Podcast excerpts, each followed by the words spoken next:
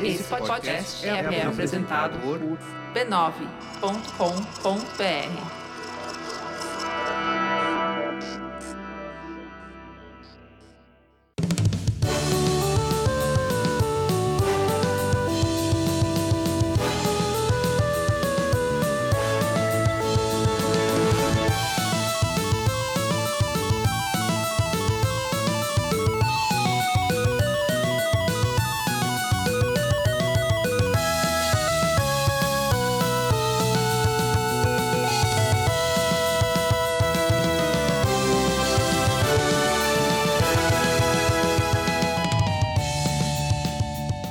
Ao vivo, Poco Pixel número 126, eu sou o Adriano Brandão, do meu lado tá o Danilo Silvestre, tudo bom? Tudo bom, beleza? Maravilha! Qual que é o tema de hoje, Danilo? O tema de hoje é toda a plataforma. A gente vai falar sobre a vida e obra de Dinheiro Preto. Olha, se for, eu vou embora agora.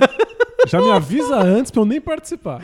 Não, a gente vai falar sobre um dos gêneros mais preponderantes da história dos videogames, que é o gênero de plataforma, jogo de plataforma. Joguinho de plataforma. O que, que é jogo de plataforma? Tem não, que- não, não, agora não, fala agora. É tem, no tema. tem que ter plataforma? Teve uma época que tinha que ter plataforma. Lá nos anos 80, anos 90, basicamente. Eu acho que 85 a 95, dá pra dizer que é uns 10 anos de predominância quase completa do jogo de plataforma. É verdade. É, foi impressionante, né? a gente, como a gente sempre fala, tem até jogo de ração de cachorro. Ração de cachorro, é de da pizza, né? Da Da pizza. pizza Domino's, do da refrigerante Savenato.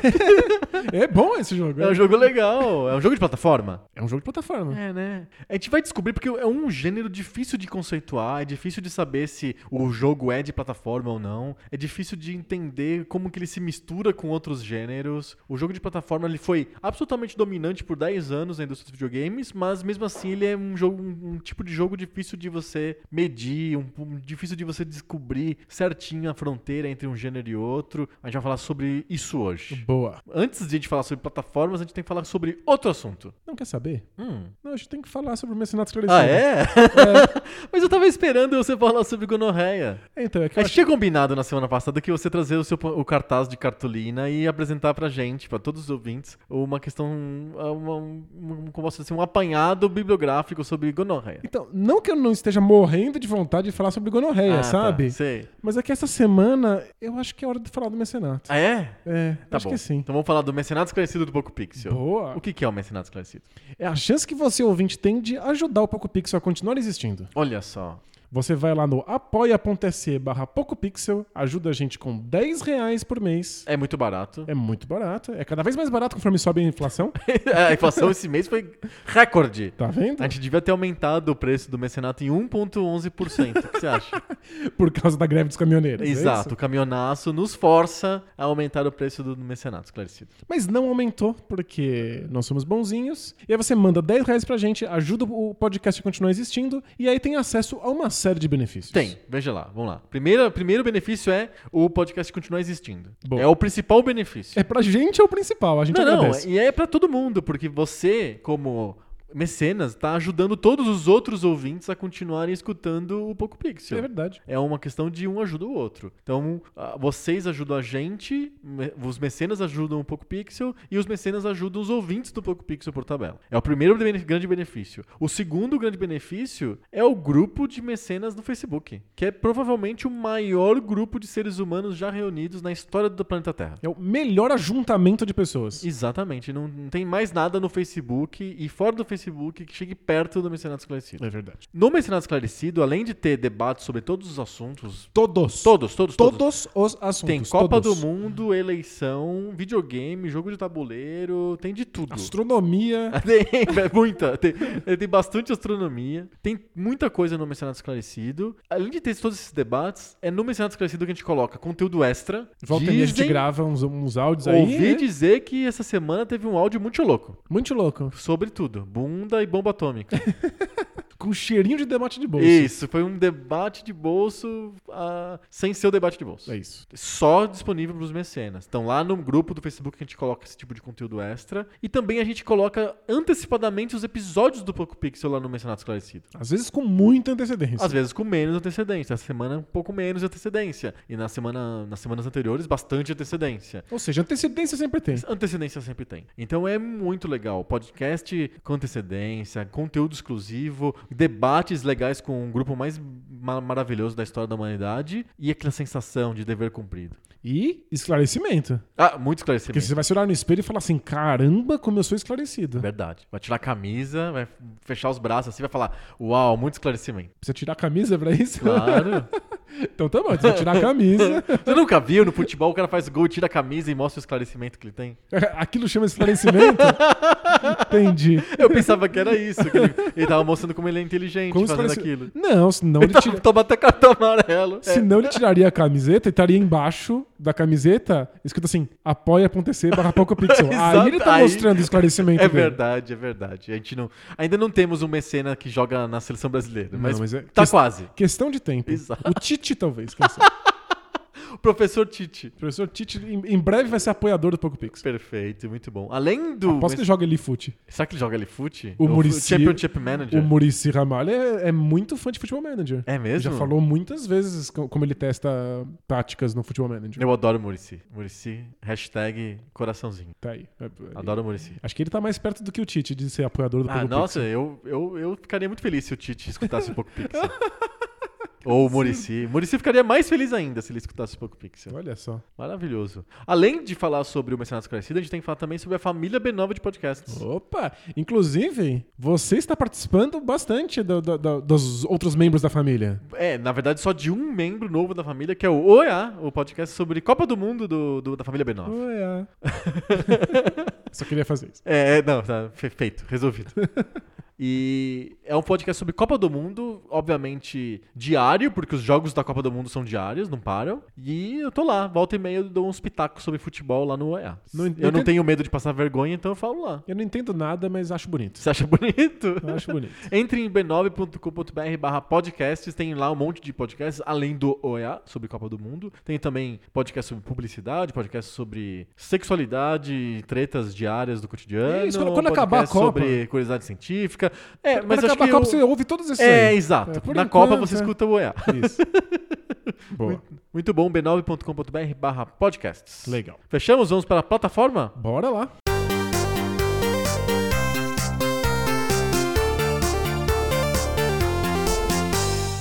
O que é um jogo de plataforma? Porque Aí é você me um- pegou. É uma definição difícil de fazer, porque quando a gente olha pro jogo, a gente meio que já tem uma sensação de que, olha aí um jogo de plataforma. É, a gente, a gente percebe, né? A gente, É, a gente vê que tem a essência do jogo de plataforma ali. Exato. Seja ela qual for. né? exato. É uma coisa meio difícil de descrever com palavras, mas fácil de perceber com, com a intuição. O problema é que quando a gente começa a discutir sobre um jogo, por exemplo, Pitfall, do Atari. Aí você fala, Pitfall, legal, lembro do Pitfall. Aí você pergunta, é jogo de plataforma? Aí já começa, ah, mas ele não pula em plataforma. É, Acho que a, a principal questão aqui é se jogos de plataforma precisam de fato ter Plataforma. plataformas. Acho que é, é- esse é o primeiro ponto. É o jogo de navinha sem navinha, é isso que você tá querendo dizer. Isso, é. É. Pode ter um jogo de navinha sem navinha? Pode. Pode. Space Harrier é um jogo de navinha? Não, né? Mas deixa eu pensar um outro que. Um jogo de navinha sem navinha. Ah, tem aquela série que eu nunca consigo pronunciar, porque é um nome em japonês, que são uns homens nus voando, Ah, sabe? sei, que é aham. muito famosa no Japão. É, Sim, sim, eu coloco nos links do post. Isso tem. Ah, tem, tem uns jogos de navinha famosos no Dreamcast que é uma, são bruxinhas em vassouras. Ah, sei, sei qual é. Eu já coloquei no link do post antigo, coloco de novo. Mas, de toda maneira, não precisa ser navinhas. Não precisam ser navinhas. Então jogos de plataforma podem ser sem plataformas. O Pitfall, que o Pitfall não pula em plataformas, pelo menos no Pitfall 1, dá pra chamar de jogo de plataforma? Que difícil, né? É difícil, é. Acho que a, a principal coisa no jogo de plataforma é que o jogo precisa ter algum tipo de verticalidade. Certo. Então a gente tá falando aqui de jogos em que, ao invés de só controlar o movimento da esquerda pra direita, você precisa controlar um movimento pra cima, que é Certo. tradicionalmente um pulo. Ok, é, são jogos que o personagem pula. Isso. Isso é importante. É, no- por exemplo, um- uma nave que ficasse flutuando no ar e que você pudesse subir e descer. É, tem que nem um- o Gradius. que nem Gradius, tem uma verticalidade, Uhum. mas o- o- a nave não volta pra posição original depois que você coloca ela pra cima, né? É um- não é um voo limitado, é um voo eterno. Ele pode ficar constante, você pode ficar constantemente no alto. Isso, eu acho que jogos de plataforma são jogos que têm uma verticalidade que está muito ligada com a gravidade. Certo. Então você, em geral, pula e retorna ao chão. Esse pulo não precisa ser pulos, não precisa ser pernas, não precisa ser uma pessoa. É, Pode ser inclusive tem vários jogos, tem vários jogos de plataforma que são jogos com carrinhos. É verdade, é. O próprio Moon Patrol Que que, a gente já falou, a é. gente pa- passou aqui por um, por um telecat. Sim. Tô com trauma de telecat. Telecat, tá sensível. A gente é no, no, Tema no- sensível aqui. Depois do tema a gente fala sobre telecats. Boa. Mas o Moon Patrol é um carrinho e é- existe essa verticalidade e ele tá é, fazendo pulos. Uhum. É, então, uma possibilidade da gente imaginar jogos de plataforma são esses jogos em que você pula com o personagem. Mas é que esses jogos não necessariamente têm plataformas, às vezes tem buracos no chão. Sim. Às vezes eles só têm jacarés, como é o caso É do, um do, Pitfall, um Pitfall. lago de, cheio de jacarés. Isso. Então, esse é o nosso primeiro problema. O Pitfall pula, então já temos um, um indício interessante. Isso, ele pula, mas não tem plataformas. Então, será que eu posso considerar isso um jogo de plataforma de fato? Bom, E a outra questão é que às vezes nós temos jogos com plataformas certo, que ninguém que- pula. Em que ninguém pula. Que você simplesmente sobe por Escadinha. escadinhas. Escadinha. É, deixa eu pensar em algum jogo que seja um jogo de que tem movimentação vertical e que ninguém pula. Difícil, né? Porque os jogos, a partir de um certo momento, todos incorporaram o pulo como uma mecânica clássica. Mas, O elevator action, você, você Você pula? pula, você pula. Você pode pular o, o fosso do elevador e, e você até pode usar o pulo como um elemento de desviar dos tiros. É mais difícil de você fazer isso, é mais fácil você se agachar, mas o pulo existe. Principalmente pra você pular o fosso do elevador. É, é- é difícil, o, o pulo virou uma coisa muito. Muito onipresente, tradicional, é. né? Mas eu acho que o Space Panic, que é aquele jogo de arcade em que você fica subindo escadinhas, você pode cavar buracos pra descer de uma plataforma pra outra, mas, Mas você você nunca não pula. Você nunca pula, não existem pulos possíveis. Mas é um jogo de plataforma. Então, é um jogo que contém plataformas. Plataformas físicas são. Plataformas de fato, né? Aham. É, porque é isso que dá a sensação de verticalidade no jogo. É o fato de você estar escalando plataformas. Não é um jogo inteiramente horizontal, porque tem um- uma dimensão vertical, mesmo que essa dimensão vertical não seja alcançável por pulo. Isso, é, ele é feito por escadas. É, exato. O Keystone Capers tem pulos, né? Tem, você tem que Tem. sub- você sobe plataformas por escadas rolantes ou por elevadores E pula e obstáculos. pula obstáculos. Então a, a gente tem que tomar, tomar uma decisão aqui. Se jogos, todos os jogos em que se pula são plataformas, e, E se, se jogos jogos com plataformas, plataformas, mas não plataformas, é. pulo são plataformas. Perfeito. O Keystone Capers é um jogo de plataforma? Eu diria que não. Você dirá que não, você tá correndo, pulando por vários obstáculos e aí subindo pra próxima plataforma através de uma escada rolante ou de um elevador. É, tá- mas você tá perseguindo um bandido. Isso. O teu objetivo é você Lá alcançar... Atari, né? É, lá do Atari. O Keystone Capers do Atari, um jogo da Activision. Comecinho dos anos 80. Você tá perseguindo o bandido e você tem que alcançar o bandido o mais rápido possível. É um jogo de ação, sem dúvida, né? É um gênero guarda-chuva, cabe quase tudo dentro do gênero ação. Você tem que apertar botão rápido, é um jogo de ação, né? Eu, eu acho que o Keystone Capers não é um jogo de plataforma por causa de uma questão. Diga. Que eu acho que é, é uma mistura das duas coisas que você falou, o pulo e a plataforma. Tem que ter uma terceira, um terceiro ingrediente pra se, se consolidar num jogo de plataforma, Diga. que é o buraco. Na minha opinião, o jogo de plataforma só é um jogo de plataforma se, ele, se existe alguma coisa próxima de um buraco. Se o Keystone Capers, o guardinha, pulasse pra pegar o bandido e ele errasse o pulo e caísse num buraco, eu falaria que é um jogo de plataforma. Ou algo assim. Ok. É que, vamos lá. O Mario, por exemplo, só é considerado um jogo de plataforma clássico Você pode cair em buracos. porque eu caio em buracos o tempo inteiro. Acho que a, a gente precisa. O Ninja Gaiden cai em buracos muito. A gente precisa fugir um pouco de encontrar uma definição para esses jogos via tema. Tá. Via. Plataformas são, são, na maior parte das vezes, temáticas. É um tema. O jogo é pra cima, o jogo é um prédio. Isso. Buracos podem ser só temáticos, um dos muitos obstáculos que o jogo apresenta. O nome do jogo Pitfall é justamente isso. São buraquinhos. Cair, né? no, cair num buraco, um pitfall. Acho que a gente tem que ir pras mecânicas. É lá que a gente vai, vai, vai descobrir a solução disso. É, o que, que um buraco apresenta de diferente na mecânica na hora de você estar experimentando o jogo que faça com que ele realmente seja uma diferença a ponto de ganhar um gênero novo de de videogame? Que é o gênero buraco. O, gê- o gênero buraco. Eu- O nome do, em vez de ser plataforma, tinha que ser buraco, né? Qual que é o gênero desse jogo? Buraco. Eu acho que é, o que ele cria, o que o buraco cria de diferente é que existe um, um- o cenário se torna um inimigo seu. E Perfeito. ao contrário dos outros jogos em que os obstáculos, como outras criaturas, inimigos mesmo, o outro segundo jogador, sei lá, é que são os inimigos. No, no caso de um jogo de buraco, o cenário é teu inimigo. Não sei se você concorda comigo. Então, eu, eu- concordo e O levo Pitfall além. é um pouco isso, né? É um jogo em que você tem que enfrentar a floresta. A floresta é teu inimigo, não, sei lá, o Dr. Willy, sabe? É, é- existe um inimigo que é o cenário do Pitfall. Perfeito. E eu acho que não necessariamente o buraco precisa ser um. um Então eu acho que. alguma coisa a ser evitada que te mate. É, então, boa. O, o- acho que o jogo de plataforma é um jogo que existe uma ênfase grande no cenário. O mapa é um componente fundamental do jogo. Então, por exemplo, no Mega Man, não- nem sempre o buraco te mata. Às vezes o buraco te leva pra outra parte do jogo. Isso. E às vezes a dificuldade tá simplesmente em alcançar determinado lugar através de, de plataformas móveis, de, de, de pedras que vão sumindo e aparecendo Isso, no então, por cenário. exemplo, o- as plataformas são móveis, eu preciso de alcançar outro lado. Então eu, eu pulo nessas plataformas móveis e caio. Quando eu caio, eu não morro. Eu volto pro começo e tento fazer tudo de novo. Isso faz com que o, o cenário não seja um, um inimigo na prática, ele- mas ele é. O, o puzzle tá no cenário. O cenário é o jogo. O cenário é a coisa mais importante do Mega Man. O cenário é a coisa mais importante do Mario. Tanto que o- tem o Mario Maker, que é um jeito de você fazer cenários. Então o mapa é o- uma- a coisa mais importante desse jogo. Eu acho que o jogo de plataforma é um jogo orientado a cenários. Legal. Mas é que são cenários físicos.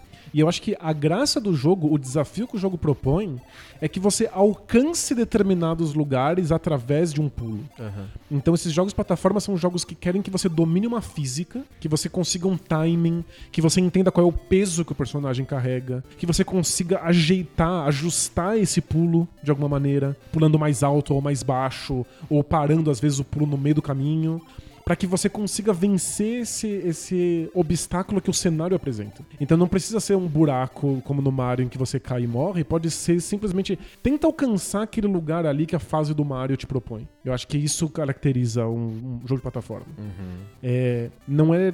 Porque, por exemplo, eu imagino jogos de exploração vistos de cima, completamente 2D, como se fosse RPG, em que o mapa é essencial. Sim. Mas se o mapa estiver te propondo um desafio físico em que você precisa alcançar lugares através de, um- de uma física, que é sempre um pulo, a gente tá falando de uma plataforma. Perfeito, perfeito. Eu acho que esse- o pulo é o elemento, é o, digamos assim, é o instrumento mais importante que o personagem tem, que você como jogador tem, pra sobrepujar os obstáculos do cenário, que é o, o foco absoluto do jogo de plataforma. E pra explorar esse cenário, né? E pra conseguir chegar em lugares novos dele. Então vamos pensar em outros gêneros, por exemplo, corrida ou é, luta. Os cenários são coisas muito menos importantes. O cenário no jogo de luta, ah, ele é interessante, ele pode esconder algum lutador inimigo, é, pode abrir o abobo, pode quebrar a parede e sair de dentro pra você bater nele. Mas no fundo, podia ser qualquer coisa aquele cenário, não faz diferença na jogabilidade. Num jogo de corrida,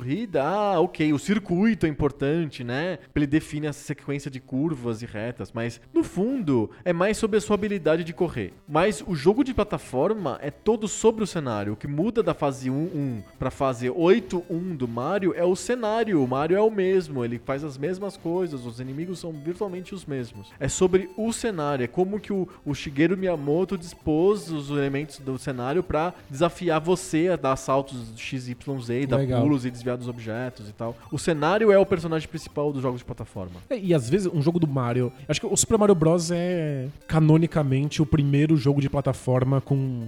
Com- es- com, com scroll, Com né? pedigree de plataforma. Isso, que, que coloca todos os elementos e que a tela vai, vai correndo da, da, da esquerda pra direita. Sim.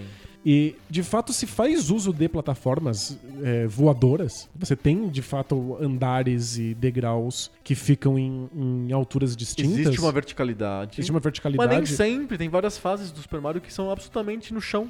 E você tá lá só pulando Os monstrinhos, Monstrinhos e buracos, buracos. E acho que a diversão do jogo está no fato de que você pode alcançar essas plataformas e que o jogo tem um, um grau de exploração. Eu acho que os, os grandes plataformas, talvez por isso que o jogo de plataforma acabou engolindo muitos gêneros, É porque essa verticalidade do jogo, esses lugares distintos para serem alcançados, permitem que você sinta que você tá explorando o cenário. Aham. O cenário deixa de ser simplesmente um fundo que tá Decorando. decorando uma né? outra jogabilidade para se tornar uma parte fundamental da jogabilidade. Sim. O cenário é aquilo que você quer conhecer, é aquilo que você quer vencer, é aquilo que você Perfeito. quer explorar. Perfeito. E é interessante pensar na, na- na evolução dos jogos de plataforma, quando o Mario, por exemplo, vira 3D no Mario 64, em que muda completamente a jogabilidade, porém o cenário continua sendo o foco total da, da, da- da ação. O, o Mario 64 é sobre o cenário. É, é sobre chegar em lugares difíceis. Exato. Ele é sobre você dominar a física do personagem, conseguir pulos e descobrir como é que faz o pulo triplo e conseguir pular pra trás dando aquela, aquela pequena pausa pra alcançar lugares que você não imaginava que, seria, que você conseguiria e que Sim. o jogo te empurra nessa direção. Exato, então, apesar de mudar a jogabilidade, apesar de você não estar vendo o Mario mais de lado, você tá vendo ele de costas, no- numa perspectiva clássica de terceira pessoa, continua sendo um jogo de plataforma, não um outro tipo de jogo de ação, porque o cenário é o, o, o, o que há de mais importante naquele jogo. Sem não são os inimigos, não, não é o Mario em si, é o cenário. Você muda de mundo porque você vai pra um outro cenário que tem desafios diferentes pra você. E, e acho que é por isso que se confunde muito com, com o gênero plataforma essa sensação de estar explorando coisas. De estar quebrando paredes pra encontrar segredos atrás. Que, Modelo Metroid, exato. modelo Castlevania. E que, em geral, é um elemento extremamente abstrato. É uma coisa que faz com que o jogo tenha cara de, de jogo. Aham. E, é, de certa maneira, a plataforma ficou icônica, né, entra na- na- na- nas nossas mentes como o jogo prototípico. Ele é o videogame, né? Ele é o videogame. Assim como o Pong era o videogame, depois o jogo de navinha virou o videogame, entre 85 e 95, o jogo de videogame era um jogo de plataforma. Porque a plataforma ela faz uma série de concessões para que a jogabilidade aconteça que não dão conta da, da realidade ou de fazer uma coisa, uma simulação. Então você tem desde plataformas que ficam apoiadas no nada, Verdade, né? plataformas- Onde que estão? Tá na nuvem? É, tá são- colado no firmamento? elas são flutuantes. Você tem plataformas que surgem do nada e depois desaparecem, plataformas que se mexem. Verdade. E- Toda sorte de, de- de desafios diferentes com esse objetozinho que é um risquinho no ar, né? Que te apoia. Isso, e- e você tem pulos que são completamente absurdos, físicas que não são as físicas que a gente tá acostumada no- em jogos convencionais. E você tem essa coisa de quebrar coisas no cenário pra conseguir ou criar um caminho ou descobrir coisas novas, porque o cenário é a, a- parte fundamental disso. Perfeito. Então é. Tem no Mario, tem no Alex Kidd, o próprio Mega Man. Exatamente. Então dá essa sensação de que aquilo não é verdade, não, não acontece num, num, num mundo verossímil. Acontece num cenário de puro jogo. Aham. Em que você tá explorando, quebrando coisas. É, não tem nada de realidade na maior parte das plataformas, especialmente no começo delas. É, ele nem se parece com a realidade. Isso, esse é o ponto. O, você pega um jogo de luta, Double Dragon, ele tenta passar uma verossimilhança porque é numa rua suja, que tem lata de lixo, tem, tem punks vestidos de coletinho. O Mario não, o Mario são. O que, que são aquelas criaturas que ele tem que enfrentar? É, tanto faz, né? Porque é tudo, é tudo uma desculpa pra que você possa ter essa, um, um mundo explorável com verticalidade, pulos bizarros. Aham. E é, como a física é uma, uma parte fundamental, ter um personagem pequeno que acelera e aí consegue fazer pulos maiores porque deu essa aceleração, faz com que você tenha uma coisa a testar até, até você dominar. Então tem essa coisa do tamanho do Mario, da, da corrida. Por isso que o scroll acaba sendo tão bom pra, pra série Mario. Mas né, o scroll é. Vamos, vamos falar do scroll. O scroll virou uma característica importante dos jogos de plataforma, mas ele não é 100% dos jogos de plataforma tem scroll, né? É verdade. Tem jogos de plataforma que são jogos de tela única, e de tela única mesmo, estilo Donkey Kong, em que todo o cenário está contido em apenas uma tela, e você tem que escalar essa tela. E é, era um jogo de plataforma, Donkey Kong? Vamos pensar, o Mario, o Jumpman, né, o Mario primitivo do Donkey Kong, ele, ele tem à disposição o pulo, Só o pulo, por isso que ele chama Jumpman. Exato, mas ele às vezes ele pode pegar marretas, e essas marretas elas servem pra destruir os barris que o Donkey Kong joga na, na direção dele. E só que se você pega um fogo com a marreta, a marreta fica pegando fogo, ela fica meio histérica assim, talvez te atrapalhe na tua. E com a marreta você não consegue escalar as, as- as escadinhas, escadinhas, é. Então, esse é, é- é mais um jogo de subir plataformas através de escadinhas do que com pulos, né? Não acho tem os- buracos, você pode. Não tem problema cair. Se bem que tem uma segunda fase do Donkey Kong que pouca gente conhece, que, que tem uma, uma dinâmica mais de, de, de pular pular, etc. De buraco, de morte quando você erra o pulo e coisas desse tipo. É. É a fase inaugural, ela lembra muito mais do que Stone Capers, Lembra né? muito o Stone Cape. Que você tá pulando por obstáculos, mais do que interagindo com o cenário. É, o que cenário você é, fica- por, é por escadas, você sobe É. plataformas através de escadas. Exato, você pula com barris, assim, né? Você tem que pular o. as- é como se estivesse pulando os, os tiros que o Donkey Kong te dá. Exato. A arma que te mata também é o que você tem que pular, né? Mas é um jogo que, pelo menos, trouxe a, o mindset de plataformas flutuantes. É, eu, eu acho que o gênero plataforma, e talvez por isso a gente tenha tanta dificuldade de, de encaixar ele num termo fixo, é que ele foi mudando com o passar do tempo. A gente foi considerando plataforma coisas diferentes conforme os videogames iam avançando. Então, a princípio, se falava de plataforma quando tinha de fato plataformas. Então, era o, o Space Panic e o, o Donkey Kong, que são os considerados os pais do gênero, eles são jogos simplesmente de subir escadinhas. Os pulos tão, têm muito mais a ver com, com os inimigos do que tem a ver com o cenário. Sim. Mas rapidamente o gênero vira outra coisa. É verdade, o Donkey Kong tem muito pouco a ver com o cenário. O cenário não é tão importante no Donkey Kong. O mais importante no Donkey Kong é o seu timing de desviar dos, dos barris que o macaco te joga, joga na, tua, na tua direção. É, inclusive Então- tem a ver com. O pulo não é o mesmo. O pulo é um pulo que você só precisa apertar na hora Dá correta. certa, Você não precisa dominar uma física, você não precisa empurrar ele pra frente ou puxar ele um pouco mais pra trás. É, pensa como mágico e maravilhoso é o pulo do Super Mario Bros. Em que é um pulo que detecta o quanto que você tá apertando, qual que é a pressão que você tá colocando no botão, se você tá apertando o botão direcional junto, e qual que é a direção do direcional que você tá apertando, é muito, é pouco. Se, se você tá indo usando o direcional junto o salto inteiro, ou se você muda de direção no meio do salto, que efeito que isso tem. O, Mario- o Super Mario Bros. dá respostas pra tudo isso. E, e tem- muitos jogos não acertam exatamente essa física do pulo. Então, às vezes, você não consegue mudar de, de ideia no meio do pulo, o que acaba ficando frustrante. Você precisa planejar com cautela o pulo antes do começo. Aham. Então você tira a dinâmica do jogo, o jogo fica travado. Sim. Alguns você coloca pro lado no- durante o pulo e ele muda imediatamente de direção. Muito, muito, Então né? parece que você tá controlando uma folha de papel. Aham. É, é super difícil fazer isso acontecer, mas todo mundo a partir do Super Mario Bros começa a buscar isso, que o jogo seja sobre controlar o pulo pra, pra lidar com o cenário. Até um nível de precisão absoluta como no Mario 64 e depois chega até o Odyssey hoje, em que você transforma o Mario num absurdo mestre de parkour com um ser que tem uma gravidade toda especial, assim. É porque o, o 3D exige que você tenha muito mais é, finesse nesse pulo, né? Exato, porque ele, você não tá pulando só em duas dimensões, né? É, do- nas duas dimensões eu preciso simplesmente chegar na plataforma. Eu Aham. preciso pular longe o bastante pra chegar na plataforma. Então tem essa coisa de você criar uma, uma- uma dinâmica, pegar, um, pegar um- uma distância pra corrida, pular bem na pontinha, agarrar bem na pontinha do outro lado. No 3D você tem muitos outros. Você tem que estar na eixos, posição né, certa e tal. Então é muito mais complicado. Mas no, no Donkey Kong, no Pitfall, no Keystone Campers, a gente tá falando de jogos em que você não controla um pulo. Você simplesmente aperta o botão na hora correta e Isso. ele vence ou não vence o O desafio. obstáculo. É isso. Exatamente isso. Então, se a gente considerava aquilo plataforma no começo, depois do Super Mario Bros. a gente não consegue mais ver a plataforma ali. A gente é, é simplesmente mais um jogo de apertar Uhum. o botão na hora certa. Isso, isso mesmo. Não é muito diferente de outros jogos, ou se fosse um Kick Time Event, por exemplo. É, a gente tava falando de telas, né? Então, o Donkey Kong original é um jogo que só tem uma tela, como era um clássico, do ar- clássico dos arcades da época. Tela Perfeito, é. única, eles invertem a TV lá da- do arcade e botam ela de pé, e aí você ganha mais espaço vertical e você vira um jogo de escalada.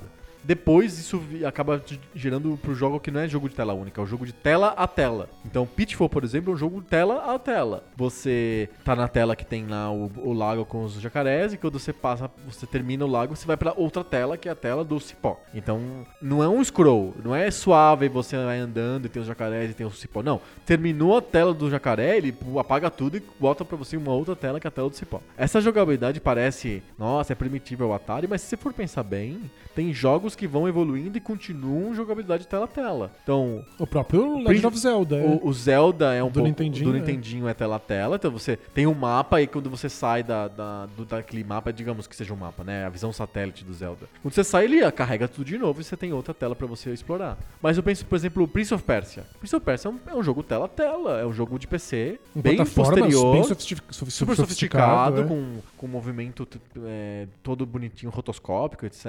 Mas é um jogo tela tela a tela. Você, vê resolve uma tela, vai pra outra tela. O, o, o jogo de, tiro, é, Blackthorn lá, que também é uma jogabilidade parecida com Prince of Persia, também é um jogo tela a Tem tela. razão, né? Então é, é uma jogabilidade que per- perdura, apesar de ter vindo do problema de problema técnico do Atari. E tem os- as plataformas é, scroll, com scroll suave. A gente pensa no Super Mario como o cara que cria esse modelo de scroll suave. Mas tem vários outros jogos de plataforma em scroll suave. Acho que a maioria deles é de scroll suave. DuckTales. O DuckTales é scroll suave ou é tela-tela? Não, DuckTales é tela-tela. É igual Mega Man.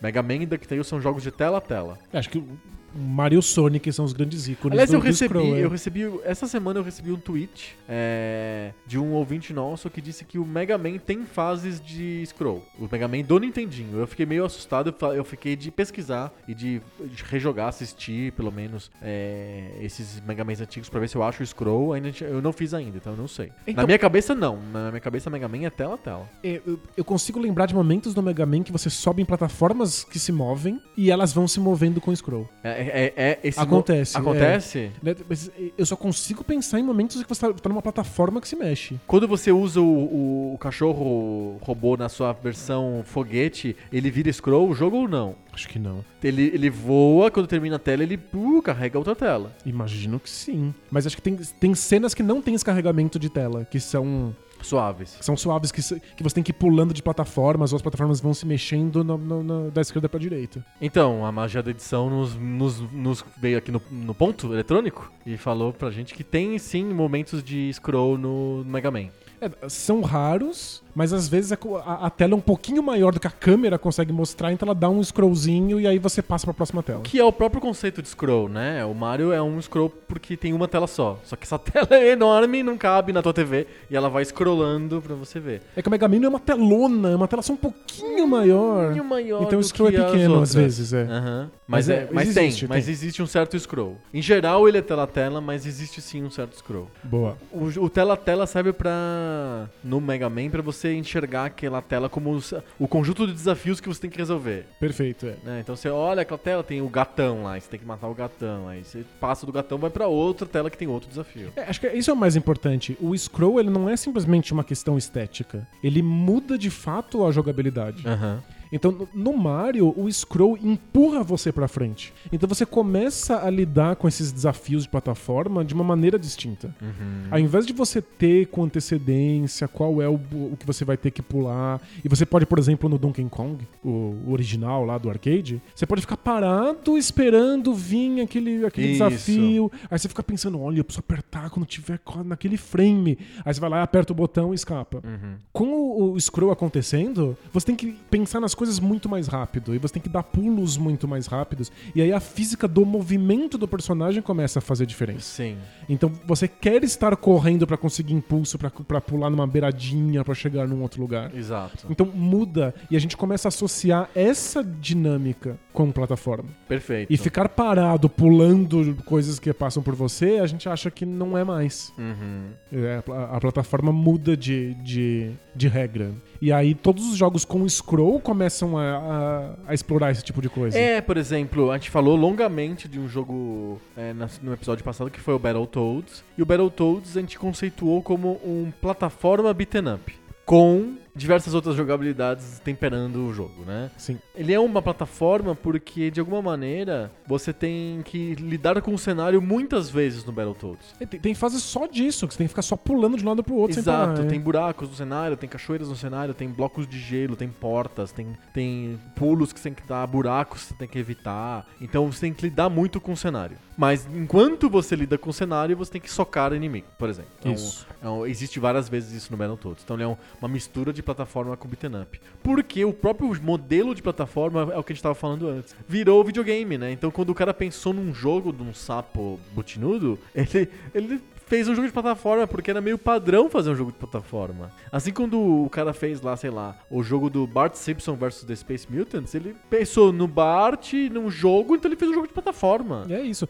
Ba- Basicamente você tem, tinha duas opções. Ou você fazia o personagem pular e o jogo era sobre isso, e aí você tem uma plataforma. Ou você faz o personagem dar porrada e aí você tem um beat'em up. Sim. Que também é um jogo bem. um gênero geleia que você pode também encaixar. Aham. Então você tem jogos dos Simpsons em que ou eles dando porrada em Que é um jogo posterior, que é o- mafiosos na rua. Que é o beat'em up da Konami, de arcade. Ou você tá com, com os personagens dos Simpsons, no caso o Bart, pulando em cima de coisas, tentando vencer desafios do cenário. Que são todos os jogos dos Simpsons do Nintendinho. Exato. Então você tem são, são esses dois, dois gêneros que estão basicamente em quais são os desafios que eu proponho pro meu jogador. É, eu acho que o, o plataforma ele fica tão onipresente por uma total falta de criatividade de quais desafios apresentar. É isso. O que eu queria entender é, e acho que é o ponto principal do tema de, de hoje, além, além de descobrir o que é um jogo de plataforma, eu acho que a gente já meio que descobriu. É o jogo que tem um cenário como um- uma coisa extremamente relevante e, a- e te dá como uma ferramenta pra lidar com o cenário o teu pulo, a tua capacidade de pular. Mas por que, que foi tão. Por que, que é tão importante esse gênero? Por que, por que, que a gente ficou 10 anos só fazendo jogo de plataforma? Por que quando fizeram o jogo, sei lá, da dos refrigerantes 7-Up foi feito um plataforma e não um outro gênero. o que, que tem na plataforma que segurou a gente tanto tempo? É o Mario? É só culpa do Mario? É, acho que o- o Mario é realmente um- uma grande influência porque virou um ícone cultural. Então as pessoas esperam aquilo que elas têm no Mario nos outros jogos. Mas eu acho que é um, é um desafio muito fácil de propor pro, pro jogador. Você coloca um buraco na frente dele, e buracos são autoexplicativos. Você não quer cair no buraco. Então você já sabe que você não deve é, entrar naquele, na- naquele lugar que a, que a fase te propõe. Você tem que passar por cima desse obstáculo. E aí você já vai testando os botões pra ver qual desse botão te dá essa ferramenta. Então um desses botões vai pular. E aí, se você pular mal e cair no buraco, você sabe que você fez alguma coisa errada nesse pulo. Então você quer entender qual é a dinâmica desse pulo. Se eu preciso, eu preciso estar correndo, eu preciso estar mais na beirada, eu preciso apertar o botão mais forte. Tudo se dá de maneira muito orgânica. Você não precisa ficar pensando muito, você não precisa que o jogo te dê um tutorial, não, não- não- não precisa te explicar, você não precisa ler o manual. É, o pulo tem essa coisa física nele que é extremamente tátil. Parece é uma relação sua com o controle ali. Você aperta bem forte, você coloca bastante pra direita. É quase como se você estivesse empurrando o personagem pra cima daquilo. Você sente o que você deveria estar fazendo só de ter um controle nas mãos. Eu acho que é você cria um, um desafio muito óbvio, muito fácil de, de, de compreender e muito fácil de ser vencido. E aí quando você começa a tornar ele mais difícil e você precisa de mais precisão e a plataforma tá se mexendo e o buraco é mais longo, é, o jogador nunca acha que isso é absurdo. Ele já entendeu o conceito básico de pular por cima de um buraco desde Sim. o primeiro segundo. Então, acho que é- ele, ele simplesmente existe muito o gênero plataforma porque ele é um gênero fácil de propor. Que é um gênero que, de alguma maneira, o, o jogador ele já sabe como que o jogo é jogado antes de ver o jogo. Isso. E que ele vai entender o que ele deveria estar fazendo experimentando, apertando o botão e te- testando a física. Mas vamos pensar, vamos retroagir no tempo? Vamos pensar no Atari 2600, que teve um milhão de jogos diferentes que também tinham a necessidade de se comunicarem com os jogadores de um jeito mais fácil. Sim. Fazia parte do, do, do que a, o estúdio queria, era que o jogador entendesse como jogar aquele jogo do jeito mais simples possível. Os jogos não são monotemáticos, ou quando eram em uma certa fase foram, eram jogos de navinha, não jogos de plataforma. O que, que mudou? Por que, que plataforma virou o, o- a língua franca dos videogames durante tanto tempo e antes não era, antes era outra coisa? Deve, deve ter um nexo causal, assim. Deve ter um- alguma coisa que fez os, os games designers falaram: Ahá, isso aqui é videogame, eu vou botar tudo dentro desse framework que tá, tá tudo bem, tá beleza. É Os jogos de navinha foram onipresentes durante os anos 80, mas eles também deram uma saturada. E eu acho que é porque eles, eles têm um, um problema de abranger outros temas. Ah, é uma questão É temática. uma questão temática. O jogo de navinha, ele basicamente funciona com naves. Você tem uma dificuldade muito grande de colocar qualquer outro É, você elemento porta pra nisso. avião, no máximo. No máximo, aviões. É, não, no máximo não, mentira. É, existem outros jogos que usam, por exemplo, pessoas a pé. Sei lá, o Rambo dando tiro nos Isso, soldados. é verdade. É, mas é, existe uma, uma dificuldade. O, é, é um, um tipo de jogabilidade que limita um pouco os temas que você pode encaixar nisso. E parece que to- toda a proposta está sempre em destruir inimigos. No fundo, eles, eles são jogos de tiro. São. É, eu A acho que, navinha é um jogo de tiro. E com cenários que são puramente Enfeite. enfeites, são visuais. Com, com o tabuleiro sorte- do jogo é a tela inteira. é, com sorte, eles, o cenário vai te oferecer uma parede que você não pode bater. Talvez, nem, não necessariamente, É, né? Raramente. É, eu acho que os jogos de plataforma, eles são mais maleáveis tematicamente. Eu posso colocar o entregador de pizza, eu posso colocar um... Tem um entregador um de papel, de jornal. Um entregador de jornal. Que é um- o Paperboy. É um jogo mesmo, não. Só não é um jogo de navinha. um- eu posso pôr um encanador, Uhum. eu posso colocar um porco espinho azul, eh, cabe muita coisa nele. Mas ele também não é sobre vencer inimigos, ele é sobre dominar um, um- um pulo. E tem, Aham. tem uma coisa tão tátil nisso que parece. Me parece mais fácil de entender, mais fácil de incorporar o personagem do que uma nave. Entendi. Eu, eu acho que, em- embora o tema seja fundamental, existe uma coisa na jogabilidade que faz com que seja um gênero mais acessível. E Eu acho que tem mais coisas pra fazer também. também, também. Você sente que você tem mais decisões significativas, né? Isso, porque a navinha basicamente é desviar e atirar. É, o- a ideia de você pular em plataformas permite a exploração, que também é legal. Você vê mais o cenário, você conhece mais o cenário. Você sente que você tá faze- indo por um caminho, você podia estar indo por outro. Jogos de navinha são mais, mais complicados nesse sentido. Mas eu sinto que jogos de plataforma são mais acessíveis. A gente esquece isso, porque depois que eles se tornaram língua franca, a gente começa a torná-los cada vez mais difíceis. E a incorporar mais elementos dentro das plataformas. Eles eles começam a misturar com outros gêneros, inclusive navinha. Tem elementos de jogos de navinha em vários desses jogos. O, o que a gente chama de run and gun. Aham. É, um por jogo de exemplo, navinha com plataforma. Então, é, é de verdade isso? Você concorda com isso? Contra você que chamaria de um jogo é, que mistura plataforma com tiro? Eu, eu chamaria, eu diria que é um jogo com elementos de plataforma. Ah, é? Porque é o scroll, mas o scroll já existe no Gradius, por exemplo. Sim, mas eu acho que enquanto você tá tirando nos Inclusive o inimigos no scroll do contra- Gradius é aquele scroll, in, scroll inclemente que ele, ele tá sempre andando. Você tem que. ah, você morre se você ficar parado, digamos assim. Você, tem- você é empurrado pra frente. Ser empurrado né? pra frente. Sem dúvida. Mas eu sinto que o contra você precisa pular. Tem plataformas, tem coisas verticais. Você precisa estar subindo e explorando esse cenário enquanto você mata. É que ele tira coisas fundamentais do Mario, que é descobrir o cenário, achar coisas novas, o fator segredo que eu acho tão legal do Mario e que ficou muito emblemático de jogos de plataforma, e troca por mate inimigos, que é uma coisa de jogos de navinha clássicos. Então ele, ele é esse híbrido, mas eu acho que ainda é um é plataforma. Você considera como plataforma. O Mon Contra não é um jogo que tem buracos, não tem desafios de. de como eu posso dizer assim, ginásticos, de parkour pra você fazer. Mas você tem que pular de uma plataforma pra outra? Volta e meia tem, mas não. ah, Raramente envolve morte ou perda de vida, sei lá. É, como que eu posso dizer? Ah, Tem fases no contra que são bem verticais e que se você pular errado, você vai cair no abismo. Mas é, um- é só em casos extremos que você não cai numa plataforma que tá embaixo de você e continua jogando. Só é atrasado pelo erro no salto. É, porque ele, ele escolheu ter outro desafio. o né? desafio é aquele monte de bala que tá na, na tela. Mas ele mantém algumas coisas da plataforma ali acontecendo. A progressão vertical, né? É porque você pode ficar pulando de um nível pro outro. O Contra, de alguma maneira, inaugura os jogos que existem, que exist- jogos de tiro, é, run and gun, que tem dois níveis. Então, geralmente, todas as fases do Contra tem um nível mais acima, um nível mais abaixo, que tem inimigos nos dois. Perfeito, Isso foi é. feito de colher pra ter co-op, né? Pra ter dois players co-op ao mesmo tempo. Então, você pode ter dois soldados, um fica na parte de cima da Outro tela, outro fica na parte de baixo, e tem inimigo pros dois, né? É, se pensando, por exemplo, no outro jogo da Konami de Run and Gun, que é o Sunset Riders, é um jogo que também tem. Você tem dois níveis, geralmente, nas fases. O nível do chão e o nível dos, dos predinhos, das casinhas dos Velho Oeste, que você pode ficar andando ali. É que no Sunset Riders eu sinto que você tá só escolhendo de fato o caminho. Você não tem que pular e alcançar Não uma tem, o plataforma com Contra também não. Ah, o Contra tem às vezes. É. O Contra de às vezes você precisa alcançar um lugar com um pulo.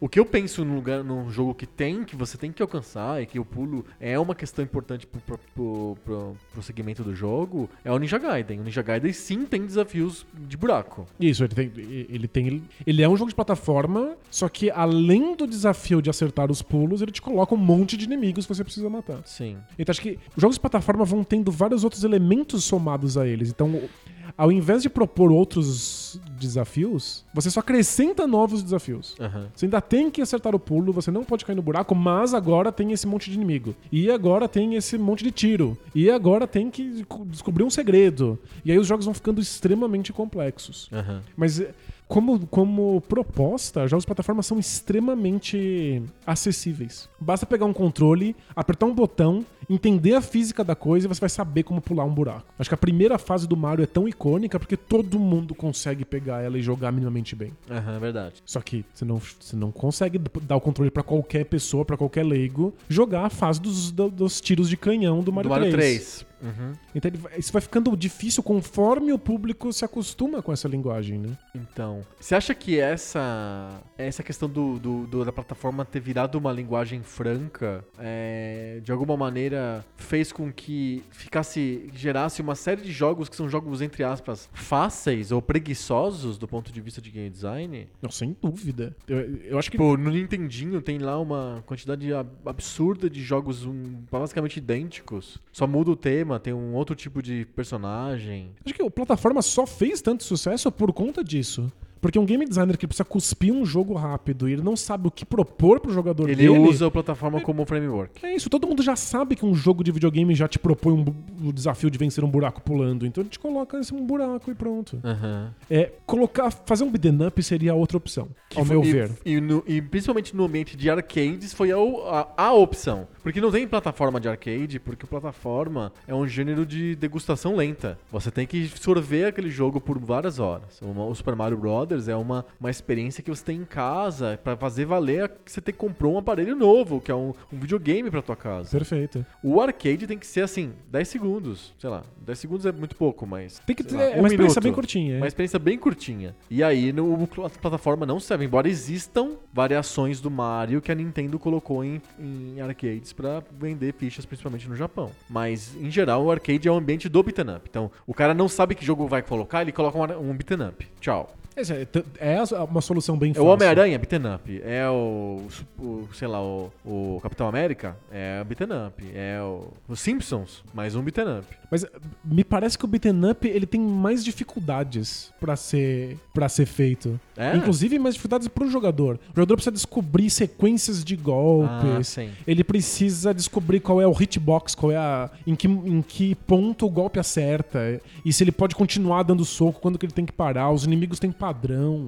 É, é mais difícil fazer um, um, um beat'em up bom, gostoso, satisfatório. E o jogador leva mais tempo pra entender o que tá acontecendo. Uhum. Tanto é que são jogos muito curtos. São só os jogos bem curtos. E no arcade são, são jogos curtos que a gente fica o tempo inteiro tentando porque são difíceis. Porque tem que ficar lá entendendo qual é o, qual é o combo. Muitos deles são cruéis. dada, é, eu sempre falo sobre Double Dragon que eu acho que vale pra todos os arcades. Dado o número de fichas suficiente, Todo mundo fecha. todo mundo fecha no- com um tempo que é geralmente o mesmo, sei lá, 15 minutos, 20 minutos. É, e dá um, o senso de satisfação é comprometido, porque você não sente que você entendeu nada pra, pra chegar no final, né? Eu só me esforcei porque eu fiquei apertando o botão. É, você continuou lá. É, É, eu acho que jogos de plataforma são mais fáceis de, de propor pra um game designer. Você só coloca uma física de pulo e um, um ou outro buraco, um outro Ah, inimigo eu, que eu vem. acho que eu. bem- bem- falando sobre beat'em up, eu acho que foi bom porque me deu um, um insight. Talvez o jogo de plataforma tenha se tra- transformado numa língua franca dos videogames há um tempo. É por, por conta dessa capacidade que o jogo de plataforma dá de fazer o jogador se sentir hábil, de se sentir destro,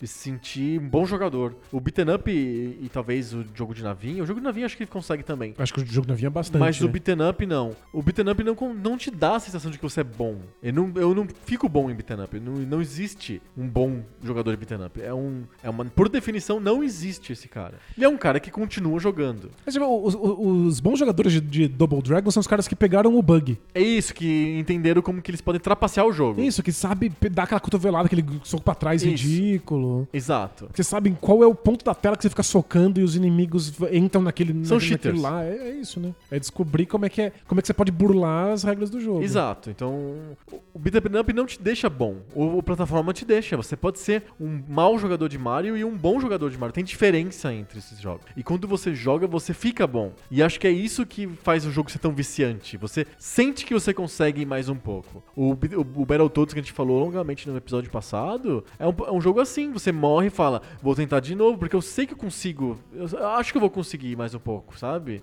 É, é possível, eu vou, eu vou melhorar e vou, vou conseguir. E, e como você está baseando todos os desafios num único elemento de jogabilidade? Porque todos os desafios, ou 90% dos desafios dos jogos de plataforma, são pulos. Então você está baseado numa coisa muito simples. Que você assume que o seu jogador aprendeu nos primeiros 3 segundos de jogo. Então você precisa ir tornando esses, esses desafios progressivamente mais difíceis, mesmo que eles de fato sejam a mesma coisa. Então eu acho que a gr- grande sacada do Battletoads é quão, quão diferentes são os, os obstáculos de pulo. Às vezes é com a cobrinha, às vezes é sendo perseguido, às vezes é perseguindo outra pessoa, às vezes Sim. é tem água, às vezes. Então, é- essa é a graça. Tem muito espaço pra pra implementação e pra criatividade. Exato. E cria progressão. O jogador começa com pulos simples e termina fazendo coisas absurdas, né? E no sim, o, o jogo não muda. É o jogador que aprende como controlar aquele personagem. Um beat'em up não te dá muito isso. É, é raro você sentir que você progrediu no up. Você tem razão. E é um gênero que te dá essa, essa capacidade de você ficar horas num videogame. E eu acho que isso é outro fator que faz com que o, o, gênero de plataforma tenha florescido tanto no Nintendinho e depois no, no Super Nintendo e no, Master, no Mega Drive. Porque é, são jogos que fazem você sentir que falou: eu comprei um jogo, eu tô tirando até o último suco desse, desse, desse limão, assim. É verdade. É que tem muito plataforma merda, assim, toneladas, que simplesmente fazem a proposta, te colocam lá a fase, que você pula por coisas e repetem isso ao infinito. É o Cheetaman, sabe o Cheetaman? Sei, é que desastre que o Angry Video Game Nerd mostra. né? Isso, é, o Cheetaman é um jogo bootleg, né? Feito tipo em casa, que nunca foi distribuído e que o cara meio que largou no meio, coisa desse tipo, mas ficou como um. Como que eu posso dizer assim? Parece um, uma ruína de um castelo, assim, uma ruína de um templo grego. Você consegue tentar admirar como que seria ele inteiro, olhando só os pedaços que ficaram. E é horrível, desastroso, tá tudo quebrado, mas é- conta a história de um tempo, Conta né? a história da época, que é a época de, um, a, ne- a necessidade de você ter um storytelling com, sei lá, com animais antropomorfizados, né? Que são lutadores, guerreiros e, e muito parece, parece, sei lá, os Thundercats e Parece as os Tartarugas é. Ninja. Acho que essa é a ideia. tipo. E dois, um jogo de, de plataforma. É, o Cheetaman é um jogo de plataforma, que tem um, um- Os personagens têm, sei lá, tiros, eles usam arco e flecha, coisa desse tipo, mas pre- preferencialmente eles têm que ficar pulando buracos. Isso, só que o que você faz no final do Cheetaman, que não, não demora muito, o jogo tem o quê? Cinco minutos? Cinco minutos porque ele não foi terminado, né? Mas o que você faz no final é a mesma coisa que você faz no começo. E acho que a- a- os bilhões de plataformas que existiram no Nintendinho e depois no Super Nintendo, eles estão simplesmente copiando a ideia, a proposta, que é facilmente compreensível e acessível, e você enfia a tua marca lá de qualquer maneira, mas eles repetem os desafios ao infinito.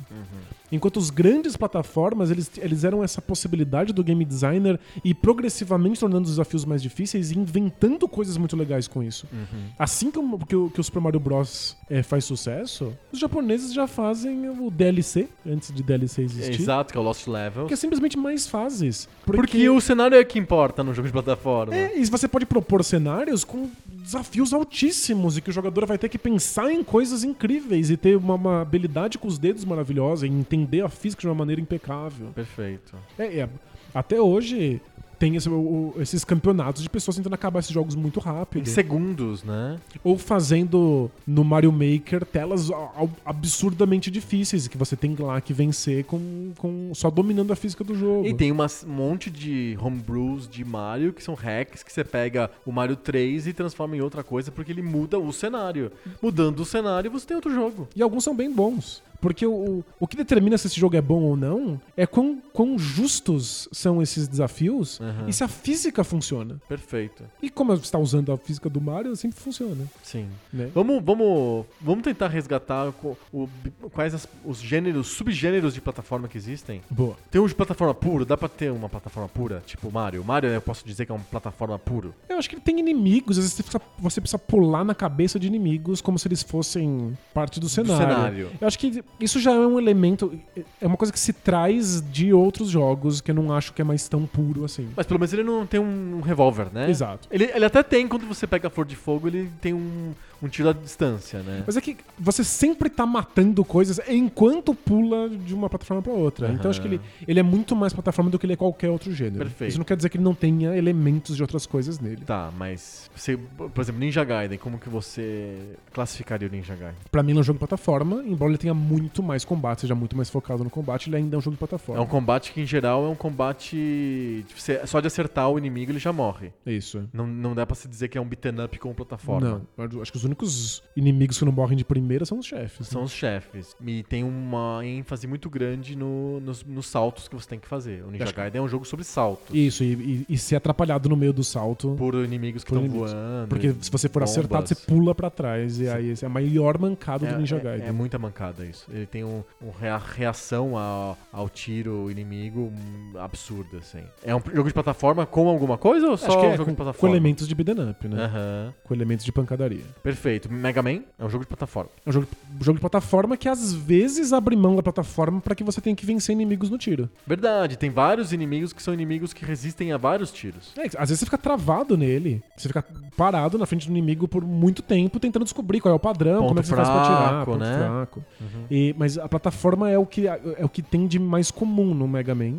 E talvez sejam as partes mais icônicas dele, mas não necessariamente é tudo que, que o jogo oferece. Buraco com espetos, né? E plataformas que desaparecem e que se mexem. Isso. Você tem que decorar uma ordem de, de, de, de cubos pra É, pular. E eu posso dizer que o Mega Man ele tem uma. Por conta dessa progressão ser mais lenta do que do Mario Brothers e do Ninja Gaiden, são jogos que tem um scroll mais suave, mais rápido. O Mega Man, o fato de ele ser tela a tela, na maioria das vezes, ele faz com que cada tela fosse um, seja um puzzle diferente. Então ele, ele tem um ritmo muito mais tranquilo e devagar do que o Super Mario, por exemplo. É, Mega Man é comum você parar, olhar pra um buraco e falar, ok, eu preciso acertar isso aí. Como que, o que, que eu faço agora, né? Como é que eu acerto isso? O- o- é, é isso que o scroll muda na jogabilidade. Você não para e pensa como é que eu faço. Você vai fazendo e vai, vai, vai Você juntando. falou uma né? vez que o, Vira uma sequência. o- que o Ninja Gaiden ele podia não, ser não- prescindir do, do botão pro lado e fazer ele correr o tempo inteiro. Isso, porque o jogo, é, o jogo é pensado e é muito mais fácil se você tá sempre correndo pra frente. Isso. Você não pode parar pra pensar no buraco. Se você faz isso, os inimigos dão respawn, eles nascem de novo na tela e você não vai conseguir pular porque eles vão te pegar no caminho. Ele é feito pra ficar correndo o tempo Ele é feito inteiro. pra correr, ele é feito pra você entrar em ritmo. E quem joga muito bem Ninja Gaiden não para um segundo. Aham. Então, jogos com scroll, eles são, são jogos de ritmo, em que você vai, vai pulando e improvisando no meio do caminho. Certo. O Mega Man, por ser quase sempre tela a tela, você para e pensa E no seu olha e desafio. fala, né? o que eu vou fazer agora, né? Você decora a ordem que as plataformas aparecem e vai pulando nelas. Perfeito. Mega Man dá pra dizer que ele é uma plataforma pura também? E acho que ele tem elementos de shmup, elementos de, De tiro. de é. tiro, porque eu tenho que ficar dando um monte de tiros em um monte de lugares É, e às vezes sim, às vezes não. Às né? vezes tem um bullet hellzinho, É, às vezes tem. não tem? De Às fato. vezes, a volta e meia tem uma tela que tem, tem dois ou três inimigos dando ti- tiros e tem que tomar cuidado pra não... O desviar, ao desviar de um, você não seja alvejado por outro inimigo. né? Perfeito. E tem partes em que você não precisa dar tiro nenhum. Você só precisa vencer uma plataforma. Quando que a gente vê eh, algum jogo de plataforma misturado com outro gênero? A gente, eu tentei puxar vários e a gente falou de Mega Man, de Ninja Gaiden, de Mario, é sempre plataforma pura. Contra é uma plataforma meio misturada ou é outro gênero chamado Run and Gun? É, eu, eu acho que o- alguns run and guns têm elementos de plataforma. Eu acho que não é uma, uma necessidade do gênero, mas acontece. Aham. Então tem run and guns em que você simplesmente está correndo pro lado e o que importa é que você acerte os tiros na sequência certa. Alguns colocam buracos nisso e plataformas e você pode explorar o cenário enquanto dá esses tiros. Perfeito. Acho que o, Mais única- raro, né? Geralmente é mais pra, pela velocidade e acertar os inimigos. É, é, é mais raro, mas um scroll que te força pra frente o tempo inteiro numa plataforma costuma criar um run and gun. Perfeito. O Ninja Gaiden poderia ser um run and gun tranquilamente. Um Shinobi, por exemplo, que é, ele não lembra mais um beat'em up de alguma maneira. Nossa, e o Shinobi é um jogo que acontece em plataformas e que a gente poderia Eu posso dizer... pular de uma plataforma pra outra. Perfeito. E a gente poderia dizer que ele é a plataforma do, do- como eram as plataformas lá Antigamente, no começo, do- do- do Donkey Kong. Só porque plataformas físicas existem. Aham. Mas nunca é uma dificuldade, você não tem como errar o pulo. É verdade, não Você é. simplesmente assim, eu quero pular pra ali, ele vai Sim, ele e vai. pronto. O jogo não é sobre isso, ele é muito mais sobre o beat'em up, sobre bater. E às vezes sobre um ou outro puzzle de como vencer os inimigos. E dar pulos não é uma questão. Perfeito. Alex Kidd é uma plataforma puro, né? Clássico. Acho que sim. Tem alguns elementos, é, compra motinho. É verdade, tem essa história da motinha, tem. é, ele dá uma porrada em vez de pular em cima do inimigo, que é um pouco diferente, mas é uma plataforma bem clássico, É, né? acho que o que a gente descobre aqui é que a plataforma é uma proposta inicial muito simples e comum. Aham. E a partir dela você pode colocar outros elementos. Perfeito. Então ela, ela funciona mais ou menos como uma estrutura que garante que o meu jogador vai ente- entende o que está acontecendo. Uhum. E depois disso você bota motinhos, você bota elementos de RPG, você bota elementos de pancadaria, de tiro. Perfeito. E quando que a plataforma acaba? O que aconteceu com as plataformas? A gente tá falando aqui de começa muito forte no Nintendinho, vai pro Master System, vai pro Mega Drive, vai pro Super Nintendo, e aí de repente o, sei lá, o PlayStation e o 64 não tem tantos jogos de plataforma. É, ó, eu tenho três palpites aqui, vê Vamos se você vai com eles. É, um é que saturou. Acho que teve tanta plataforma ruim, tanta merda acontecendo, simplesmente repetindo a fórmula, que as pessoas começaram a encher um saco um pouco disso. Uhum. É, outra questão é o 3D. O 3D e a plataforma plataforma tem uma junção muito complicada. É muito mais fácil, como a gente falou, criar é, uma mecânica em que eu preciso facilmente. Eu pego o controle e eu entendo que eu preciso pular por um buraco em 2D do que em 3D, em que você pode dar meio por direita, meio pra esquerda, pra Sim. trás, pra frente, em que você É, é- fica meio contra o jogador, né? Isso, o jogador precisa aprender muito mais coisas e dominar um, um- um controle de uma maneira muito mais precisa do que no, no, no, no- no- na- no bidimensional. Inclusive, é, corta um pouco da diversão. Você tem que le- levar em consideração os elementos que não são divertidos. O eixo, o, o ângulo que você tá olhando, se você vai pular na diagonal, se vai pular pra frente. São coisas que. É, é- é muito mais esforço do que a satisfação de acertar um pulo em 3D te, te dá. Então acho que o 3D casou mal com isso. Ele teve que ser realmente repensado. E Mario 64 faz um trabalho maravilhoso nisso, mas propõe outros tipos de pulo. Não é mais um pulo de pa passe por cima desse buraco. É um pulo de, olha, tenta chegar no alto desse castelo, tenta explorar essa montanha.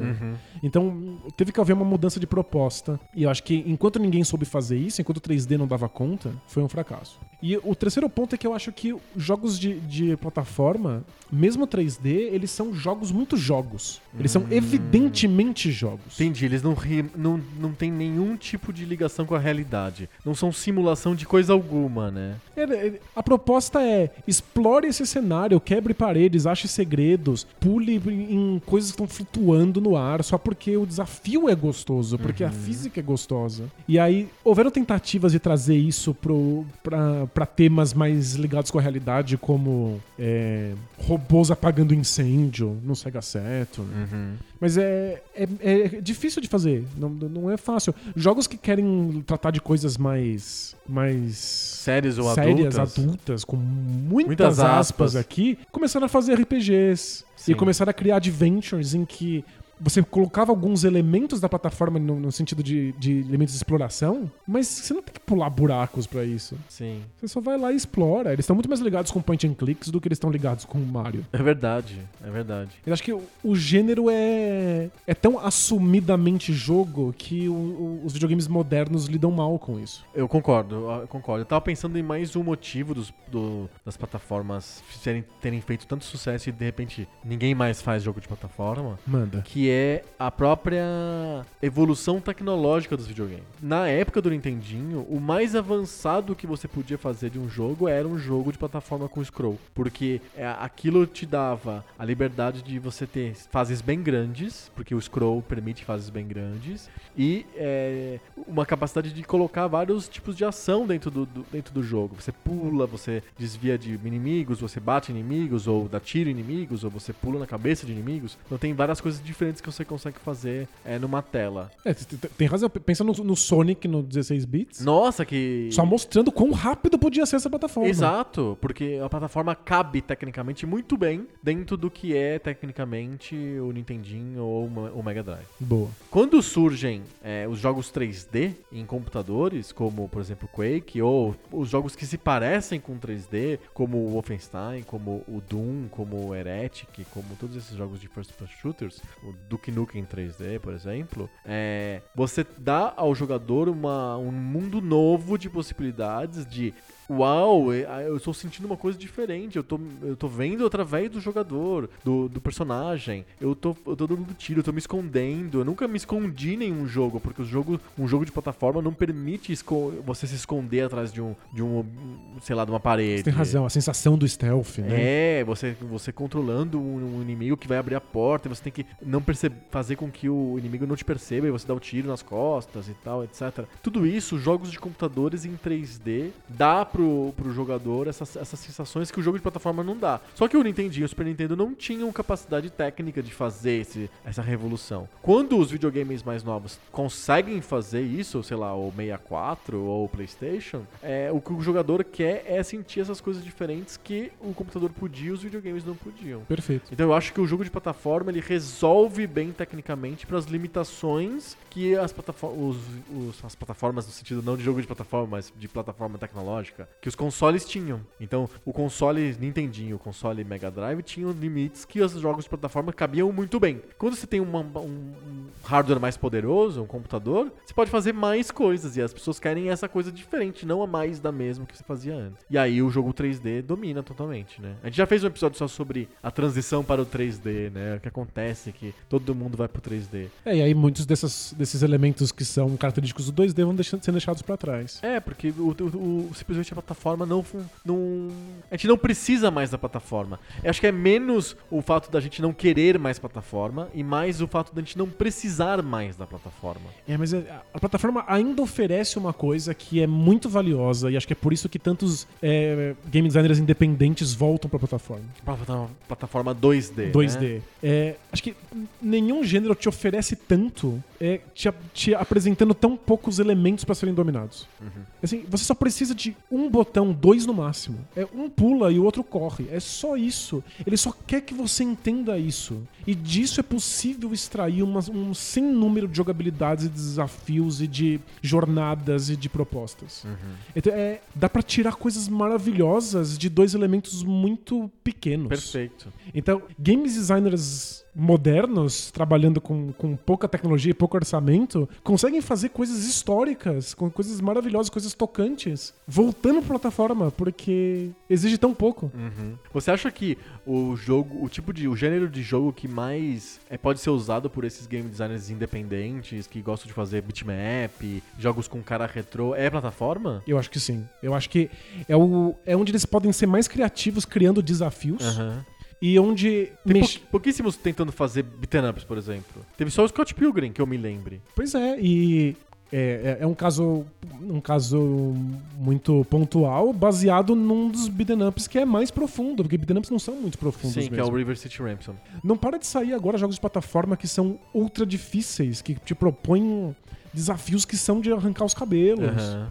Porque o, o game designer pode ser criativo. Eu- A partir de um, de, um, de um lugar muito comum, muito básico, muito bobo, ele pode fazer desafios realmente é, é, inteligentes. E um dos meus jogos favoritos na vida é Braid, que usa o- a base do, do, do jogo de plataforma pra contar uma história realmente profunda através da jogabilidade. Que faz você questionar coisas interessantes.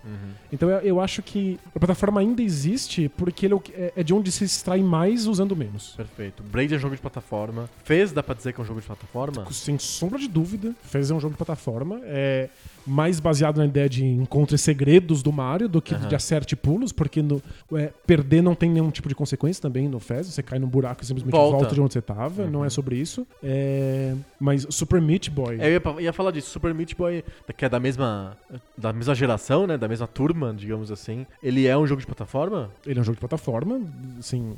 é, a única diferença dele no jogo de plataforma mais antigo é que ele é ultra, giga, mega difícil e deixa você tentar milhões de vezes. É, um jogo recente saiu agora, que é o Celeste, que também é, te- tem essa ideia de como a partir de uma coisa tão simples que é pular e dar um dash, dar um- um- uma corridinha no ar quando você pula, ele consegue criar desafios tão, tão distintos. Como que é aquele jogo de Brucutus lá? É... Que você pode escolher lá um cara que parece com o Rambo, outro cara que parece com sei lá o quem. É, é o- é Schwarzenegger, o Rambo.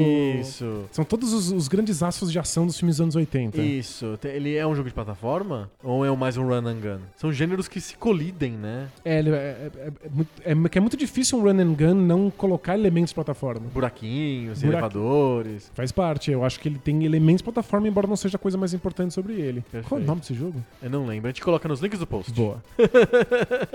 é um nome engraçado, não, não consigo me lembrar agora. Mas é um, é um jogo divertido, indie também, com gráfico bitmap e com uma dificuldade absurda, né? É feito pra ser ultra dinâmico e histérico e tal, né? Exato. Tem, esses os jogos modernos, eles sabem que eles podem ser quão difíceis eles quiserem, desde que deixe você tentar de novo infinitas vezes em fases mais curtas. Pra terminar, o- você acha que, de alguma maneira, nós temos nessa na, na geração atual de videogames um gênero franco como foi a, a plataforma? Eu, eu me lembro que eu tava assistindo os vídeos da E3 e eu até comentei com você que eu tô. a- eu, eu falei assim, alguma coisa do tipo: Puta, eu tô aqui há 40 minutos vendo vídeos de homens de costas. o, hom- o gênero homem de costas é um gênero padrão, default dos dias de hoje. Se eu lembro que uma vez eu contei que quando eu era criança, eu peguei uma folha de papel e, e desenhei como, como que seria o jogo de Nintendinho do Gru, o Errante. Lembra? Opa. Que aquilo era um jogo de plataforma, não era? É, da jogo de plataforma. Então, se eu fosse pegar o. Se eu, se eu tivesse 10 anos de novo e pegasse um papel pra fazer um videogame, que. Como que seria esse videogame? Seria um jogo de homem de costas? O- sem, sem sombra de dúvidas, o Gru estaria de costas nesse jogo. É que o que ele faria depois de a câmera estar colocada nas costas dele é que eu não tenho muita certeza. Plataforma é mais do que um ponto de vista, é isso que você quer dizer. Exato. É que o, o ponto de vista dos jogos é predominantemente terceira pessoa. Aham. né? Essa câmera é, chegou aí e talvez a gente possa fazer um, um episódio só sobre câmeras nos jogos de videogame. Legal, pontos de vista. É, porque de fato é, uma, é um- uma longa história até as câmeras terem chegado aqui. Aham. Foi muito difícil conseguir essa, essa câmera que funcione aí nas costas do É, personagem. A gente até fez uma pesquisa. O primeiro jogo que mostra essa câmera um pouco nas costas dos personagens é o Antártica, o Antártica Adventure do Pinguim. Isso, aquele que a gente fala do MSX. É. Isso, é porque é, é isso, é um pinguim de costas, né? Ele é- olha só, hein? Podia, podia estar na E3 desse ano. hein? Exato, eles podiam fazer. Olha, o samurai de costas, o parkour de costas, o pinguim de costas. Podia ser. Podia ser. Mas eu- eu não sei qual jogabilidade teria hoje o seu jogo do Gru. Aham. Se seria o God of War, né? É, acho que provavelmente seria um jogo de parkour. Ah, parkour. É, acho que o Gru estaria subindo num monte de plataformas. Entendi. Mas é e, e subindo, e esse é o mais importante, de maneira mais ou menos automática. Em que o Ele acerta tudo É, e tal. em que o pulo não é uma questão de pura habilidade, em que você pode acabar errando um pouquinho essa física e, e, e parar na beirada. Que é o, o Odyssey é assim. Se eu não tenho habilidade suficiente, eu erro. o Se você errou o pulo, já era. Você não entendeu a física direito, se você não, não, não conseguiu aquele, aquela mudança de direção naquele microsegundo, já era, tá no buraco. É o Mario Odyssey, aliás, a gente tem que agora, agora depois da E3, a gente tem que quando a gente fala de Odyssey, a gente tem que falar que é o Super Mario Odyssey, não é o Assassin's Creed Odyssey. Ai, verdade. não, o Assassin's Creed não tem muito essa questão. Ele é, ele é muito mais automatizado. É, e, em geral, os jogos hoje são automatizados. Eles não querem me dar um desafio.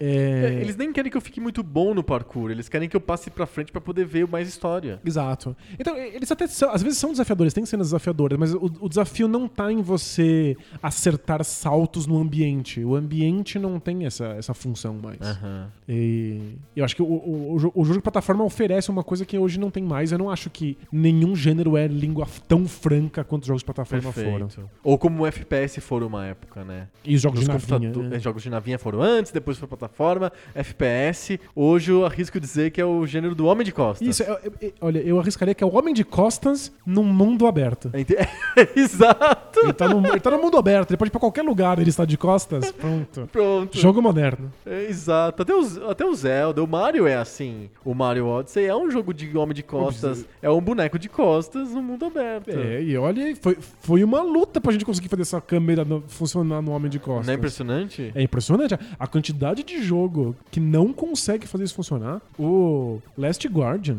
é Uhum. um jogo moderníssimo, com baita orçamento, quase entrou no limbo porque passou 10 anos sendo feito.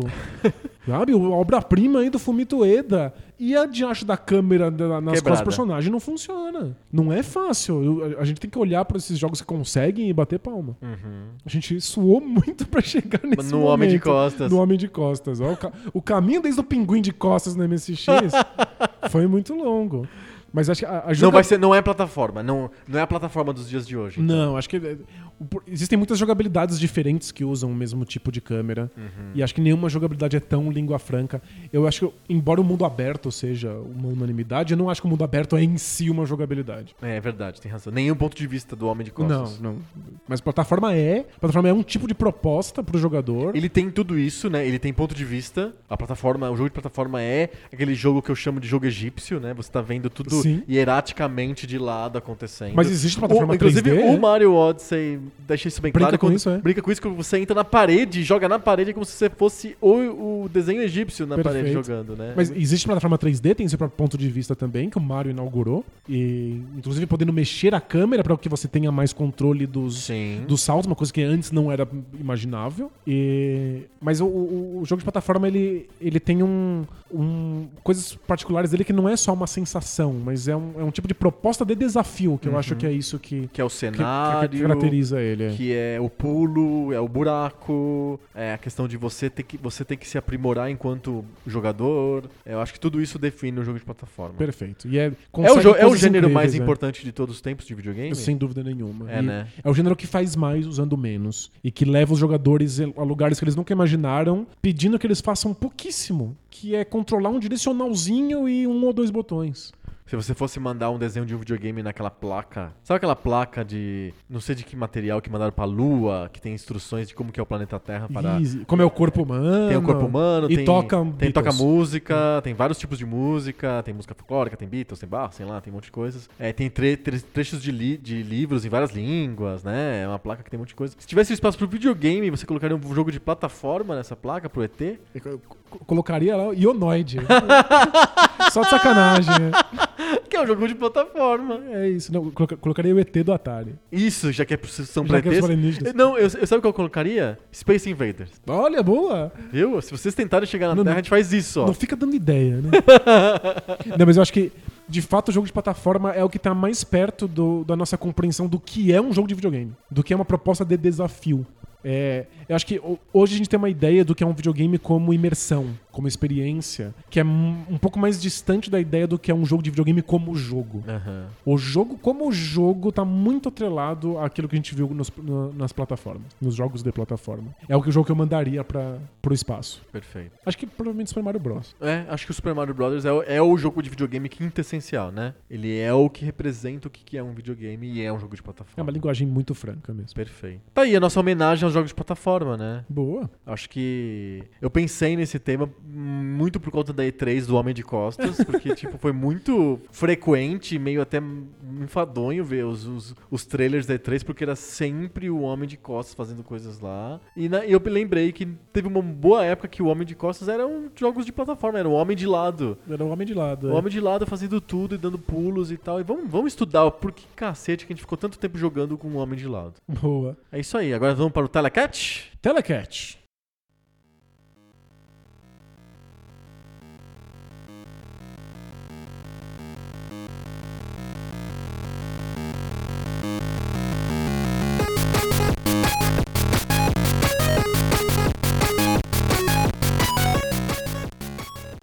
Telecat! Telecat. Telecat é aquela sessão do Poco Pixel em que a gente fala um monte de groselha e os ouvintes ficam irritadíssimos com a gente. Gente, eu A tomei, gente cutucou um vespeiro semana passada. eu tomei três sapatadas na rua indo na, indo na padaria. três. Na mesma ida à padaria ou em idas diferentes? Não, não, não, Foi na ida e na volta. Dois na ida e na volta. E você levou a sapatada ou você desviou tipo Bush?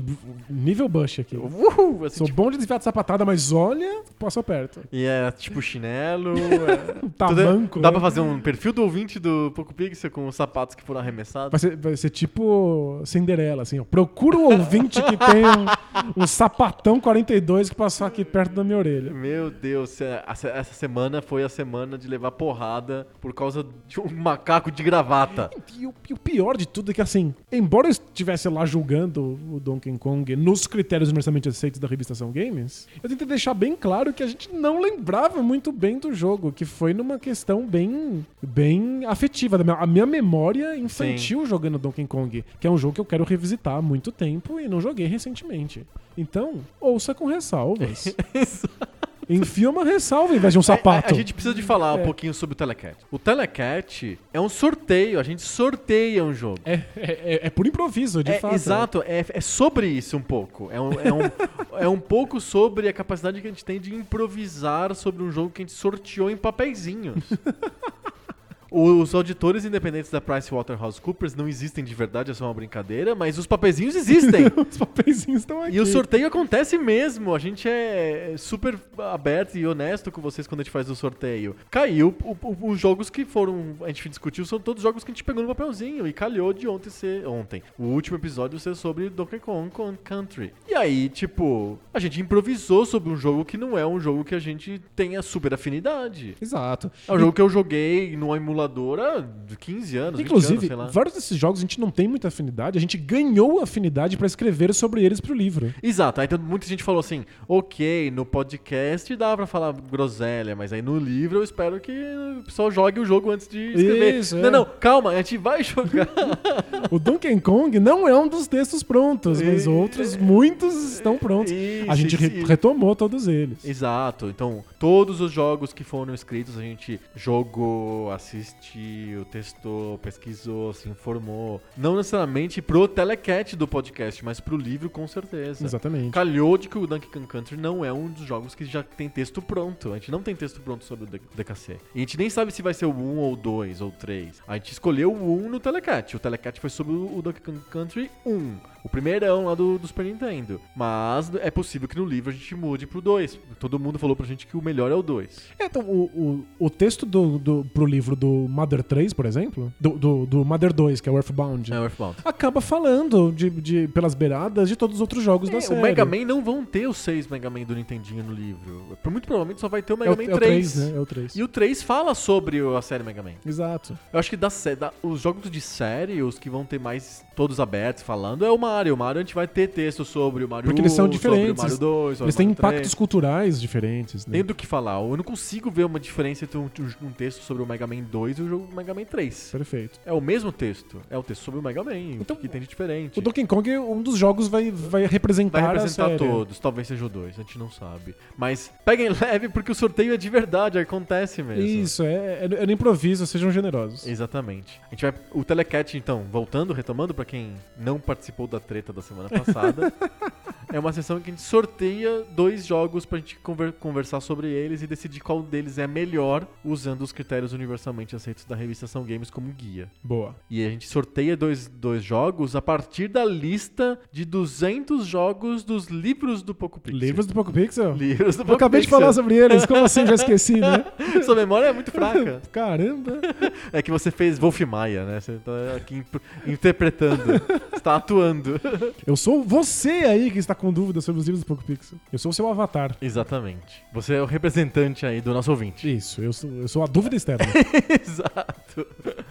Então, a gente tá preparando e vai lançar dois livros sobre a história dos videogames, contadas, contada através de 200 jogos que a gente escolheu. Legal. A gente vai lançar um desses jogos, um desses jogos não, um desses livros ainda esse ano. A gente tá quase lançando a campanha de Kickstarter de financiamento coletivo pra esse livro. E aí no ano que vem a gente lança o segundo livro. Os dois livros formam aí os 200 jogos mais importantes de videogame do Poco Pixel, né? Do Até Pixel, o isso. ano 2000, né? Da era Poco Pixel. Os mais importantes pra contar a história dos videogames que a gente quer contar. Exatamente. E o Telecat, a gente sorteia dois dos 200 jogos toda semana e a gente disputa pra ver quem que é o melhor. O qual, qual dos dois jogos é o jogo mais importante de acordo com os critérios da revista São Games, que são música, gráficos, jogabilidade, storytelling e o critério de desempate que é legado. Legado. Vamos sortear? Bora? Vamos lá, o meu montinho aqui, esse aqui é o seu. Eu vou pegar aqui. Vamos lá, os auditores estão olhando. E eu peguei Gunstar Heroes. Nossa senhora, vai ser. Agora é, é duelo de gigantes. Ah, é? Qual que é que você pegou? Eu peguei Prince of Persia. Uau!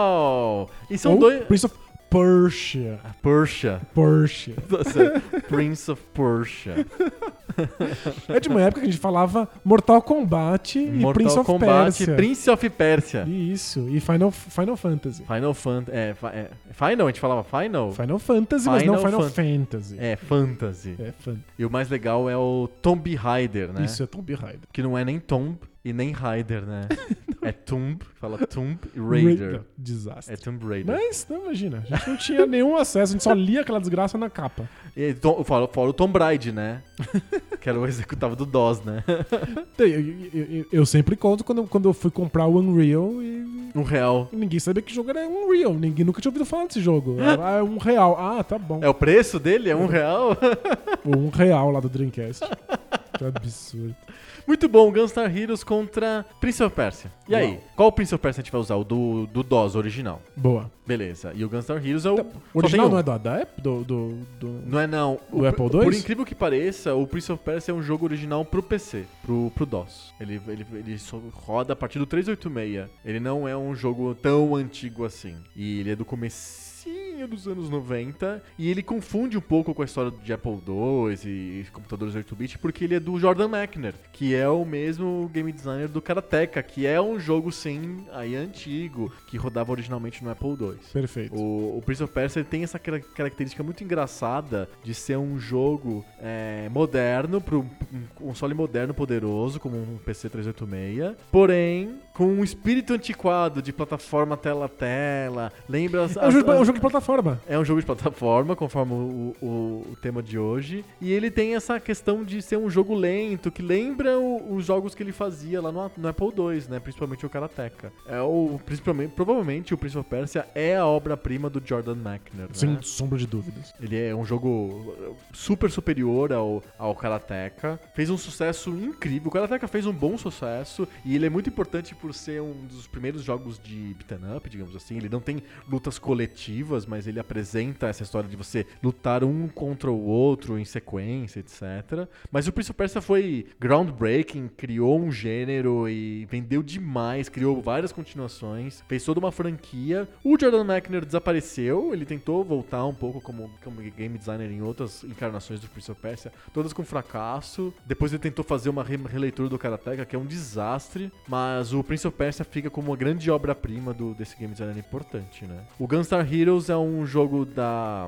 Da Treasure. da Treasure, que é conhecida como uma grande, eh, um grande estúdio de shmups. Jogos de navinha, né? Jogos de navinha, mas não, o Gunstar Heroes não é um jogo de navinha. É um run and gun é, de Mega Drive. Exclusivo pra Mega Drive. Exclusivo para Mega Drive. E é provavelmente um dos cinco melhores jogos é, do Mega Drive, de, de toda a biblioteca do Mega, Mega Drive. E olha, é possivelmente o melhor run and gun que existe nos videogames. Ah, não, não. Como run and gun eu acho que é o melhor. God. É, ele, é, ele é superior ao Contra, ele é superior ao Sunset Riders e etc. Ele é um jogo, um run and gun do finalzinho da geração do, do Genesis, do Mega Drive. Então ele é- tem gráficos muito bonitos, música muito legal. Ele quase parece um jogo moderno. Ele, ele lembra um Ele- pouco como se fosse um jogo, sei lá, da geração do Super Meat Boy, assim. É, ele segurou muito bem, assim. Que né? como se fosse um jogo retrô, né? Mas ele não, não, ele é da época mesmo, ele não é retrô. Ele, Mas mas é- ele é aquele. O, o estilo visual que os outros jogos de hoje copiam. né? Copiam, exato. Ele não- eles não perceberam, mas eles acabaram setando esse cenário pro, pra esses game designers atuais imitarem o passado. O Gunstar Heroes parece que ele, é, ele é um-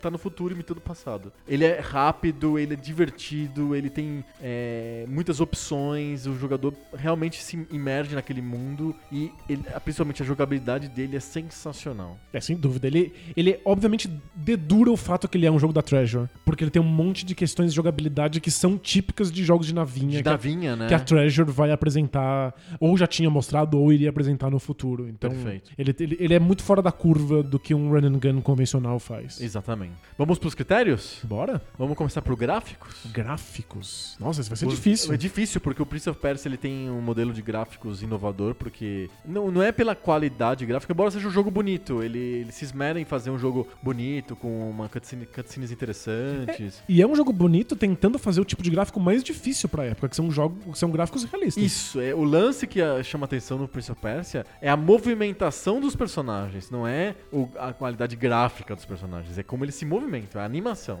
É que a animação tá- é, precisa de uma proporção específica. Então os, os É sprites verdade. dele, né, são humanoides com, com uma proporção perfeita pra que a movimentação pareça fluida pra um ser humano. Isso, não, né? são, não são bonecos de três ou quatro cabeças de proporção. Isso, como são dos Gunstar Heroes, por exemplo. Eu, eu acho que o Guns N' Roses chega a ser três cabeças, tipo Mario, né? Ou quatro cabeças, tipo um Contra, por exemplo, é quatro cabeças. Ou Double Dragon, quatro cabeças. Do Gun- o Prince of Persia não pode, tem que ser a proporção de um homem mesmo. Isso, o que é muito, muito difícil de fazer com, com, com os pixels ali. é. Sim, ele, segundo o Jordan Mechner é, pegou lá o irmão dele e de- tirou fotos e desenhou em cima do irmão dele, assim como ele tinha feito com o professor de karatê dele No na, Karateka. do- no Karateka. Então ele usou essa mesma técnica que ele usou lá no outro jogo pra fazer esses movimentos tão suaves, né? São deliciosos esses movimentos, eles são muito lentos, Eles são muito lentos. muito é- lentos, mas são gostosos. Ele tem um peso específico, mas a gente fala disso na jogabilidade. Perfeito. E os cenários são legais, mas um pouco repetitivos, porque é tudo meio masmorra, né? É sempre, especialmente o primeiro, é sempre a mesma masmorra. Exato. São os ma- mais ou menos os mesmos desafios, você vai pegando o jeito deles, mas eles são visualmente praticamente idênticos. Interessa- e são interessantes, né? São, são bem legais. Os personagens são, são humanoides com proporções humanoides. E com uma morte extremamente. É um jogo sanguinolento, né? É uma morte realista, com umas tripas pra fora, assim. É, isso mesmo. Ele cai em espetos e fica com aquele formato de corpo morto mesmo. É, não né? faz. É, Você morre, exato. né? é, ele não fica, tipo, com o olho esbugalhado e, "Ah", e morre, tipo um pateta. Ele é empalado e sangra até morrer. Exato. É, Os gráficos são interessantes do Prince of Persia, Eu mas acho muito bonito, é. eu acho que os gráficos do Gunstar Heroes têm aquela, aquele chance a mais. Ele tem, tem. Os dois jogos são cheios de estilo, né? O, o Prince of Persia tem um estilo bem definido, mas o Gunstar Heroes tem um, esse, esse elan, assim, esse- ele traz uma coisa, como que eu posso dizer? Muito própria, né? Ele não se confunde muito com os outros jogos de, de, de run and gun da época. Não, ele tem um visual muito específico, Muito específico. caricato de um jeito que não é. Não é- que não, não é cômico. Ele é, ele, É. ele é caricato, mas ele se, ele se leva a sério. Exato, não parece um jogo de criança, né? Não, embora seja cômico. Se- embora seja Seja caricato. caricato, é. né? Não são personagens soldados, Não. né? São bonecos, mas são bonecos invocados. E o gráfico é bonito, o cenário é bonito. E é uma animação super fluida Exato. e é extremamente colorida, as explosões são super chamativas. Mas eu, eu confesso, eu acho praticamente um empate essa, e, mas eu, eu tendo por Prince of Persia. Ah, é? Eu acho o visual é mais difícil de fazer funcionar do que os, os Uhum. Por causa gráficos coloridos, por causa da animação. Mas É. você pode me convencer do contrário. É, o Gunstar Heroes eu acho que tem é, esse elemento de direção de arte é, bem característico dele. Essa coisa pesada, de, digamos assim, de muita animação, muita coisa acontecendo ao mesmo tempo, um monte de, de raios e, e cores. É, especialmente nos chefes, que a, a, Acontece muita a coisa, tela né? gira e tem aquelas, aquelas rotações bizarras e dá uns zooms. né? Sim. É, difícil mesmo, é, né? é difícil. Ele, tecnicamente, muito impressionante o Gunstar Heroes. É. O, o Prince of Persia, acho que ele, ele vai no- na sutileza. Ele Tá. vai no, no movimento, na animação. Eu, eu tô em dúvida, eu não sei. Vamos pensar em outros critérios, então. Tecnicamente, o Gunstar Heroes, ele, extra- ele extrapola o, o, o Genesis. Ele faz um jogo que ficou universal, ele parece que é um jogo moderno. Sem dúvida. E, e tem uma direção de arte mais genérica, mas ao mesmo tempo muito cheia de personalidade. O Prince of Persia é muito menos genérico, ele é muito específico. Você olha pro cara do jogo e você fala, isso aqui é Prince of Persia. Aliás, ele grita Jordan McNair o tempo inteiro É verdade. né? E os personagens têm aquele jeitão do Jordan McNair. E ele tem, é, tecnicamente, ele traz essa animação rotos, rotoscope aí, essa que o é decalcada em cima de, de fotos, uma animação realista que, Que é bem impressionante, é. Não sei qual, qual votar. A gente já teve um empate aqui? Não pode ter não, empate. Não pode ter empate. Ai, eu, eu, eu tendo a achar Prince of Persia mais difícil de fazer dar certo, mas o Gunstar Heroes pra mim tem muito mais variedade. Aham. Tem muito mais É coisa verdade, acontecendo, é. muito mais chefes, muito mais cenários. É, o Prince of Persia é bem repetitivo, né? É. Acho que vamos com Gunstar Heroes. Gunstar Heroes, então. Gunstar Heroes leva gráficos 1 a 0. Boa. Vamos para música. Música. Música. O Guns N' Roses tem música muito boa. É música muito típica do, do, do- da, da última fase do, do Genesis. E é muito típica da Treasure. Ah, sim, é um total. tipo de música que a Treasure enfia em qualquer jogo dela. É, é, exato. É bem, bem, bem do estilo da, do estúdio, né? Não, tem, não é o estilo do jogo, é o estilo, o estilo do estúdio, né? É, Eu sou conceitualmente meio surdo, assim, não, não- não entendo música muito bem.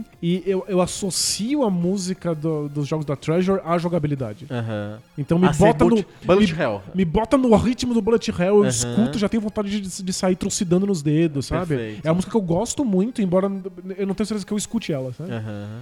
Eu não, não é uma música que eu, que eu cantarola- cantarolaria. Perfeito. Mas me, me coloca num clima. Mas o Prince of Persia tem um problema aí. É. Porque ele não tem música, né? Ele tem a música de introdução, que é uma música que tem lá uma escala árabe, né? Tem um, obviamente é orientalizante, mas é, algumas músicas durante entre nos interlúdios, mas enquanto você joga, e geralmente se joga sem som, né? Você joga meio que um mudo, você escuta a- Os o- passos, os né? passos do, do, do personagem O barulho icônico de porta de passagem secreta abrindo. abrindo. Que eu faço até hoje quando eu piso num pedaço solto de, de asfalto, assim, de, de sabe? Eu Sei. faço. tec, tec.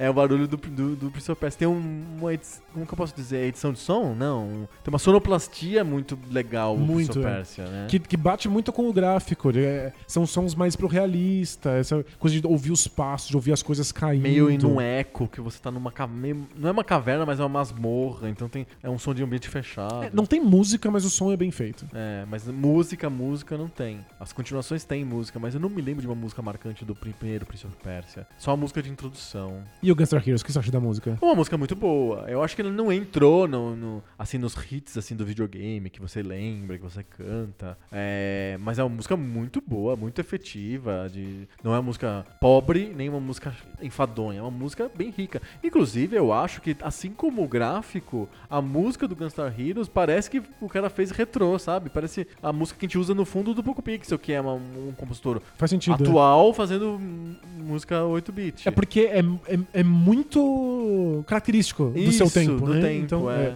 acho que é ponto pro Gunstar Eu Heroes. acho que é ponto pro Gunstar Heroes, principalmente porque o Prince of Persia é mais uma sonoplastia do que uma música Ok. mesmo.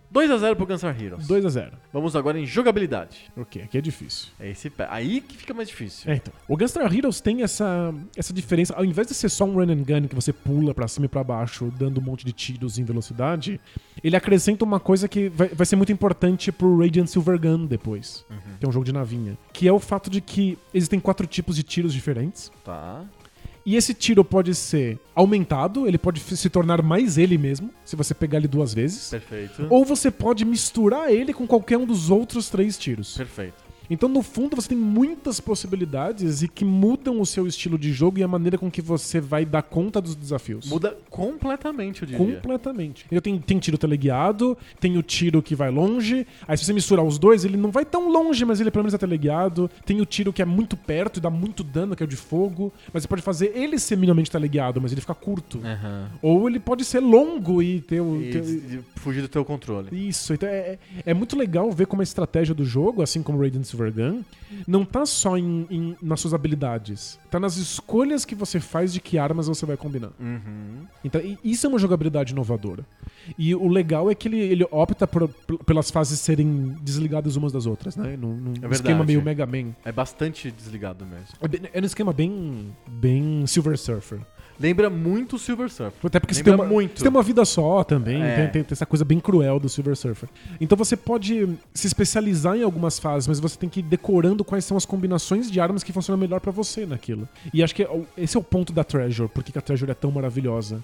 É que não tem resposta única. É uma jogabilidade que permite que você explore, que você escolha o seu caminho, que você faça as experimentações. Quando achar uma coisa confortável pra você e pros seus dedos, você fica. Perfeito. É, e isso é genial. Isso faz a Treasure ser espetacular. Sim. E o, o Prince of Persia é uma jogabilidade completamente diferente, né? Completamente. Ela não é histérica, ela é feita pra você ficar parando, pensando. super cadenciado. Super cadenciado, mas não pode ser parado, porque você tem o tempo, porque o teu principal inimigo no Prince of Persia, É o tempo. Além do cenário, é o tempo. Então você tem, inclusive o tempo tá no storytelling, já vai comentar sobre isso, mas você tem um tempo determinado, uma hora, pra salvar a princesa lá, etc. Pra escapar da masmorra pra salvar a princesa. E o tempo é teu inimigo, mas ele é suficiente pra você não fazer as coisas com pressa. Inclusive, o jogo tem uma tendência bem grande de te punir quando você tem pressa. Se você faz alguma coisa apressadamente, o jogo saca isso e te pune. É, você, você devia ter pensado antes, É não deve ter claro. feito isso sem pensar. Não é pra você fazer as coisas impulsivamente. Tinha espinhos ali, você pisou e não percebeu. Isso. O lugar tava. ta- é- Era. Vai cair, vai, Vai cair, né? Que tava, tem um,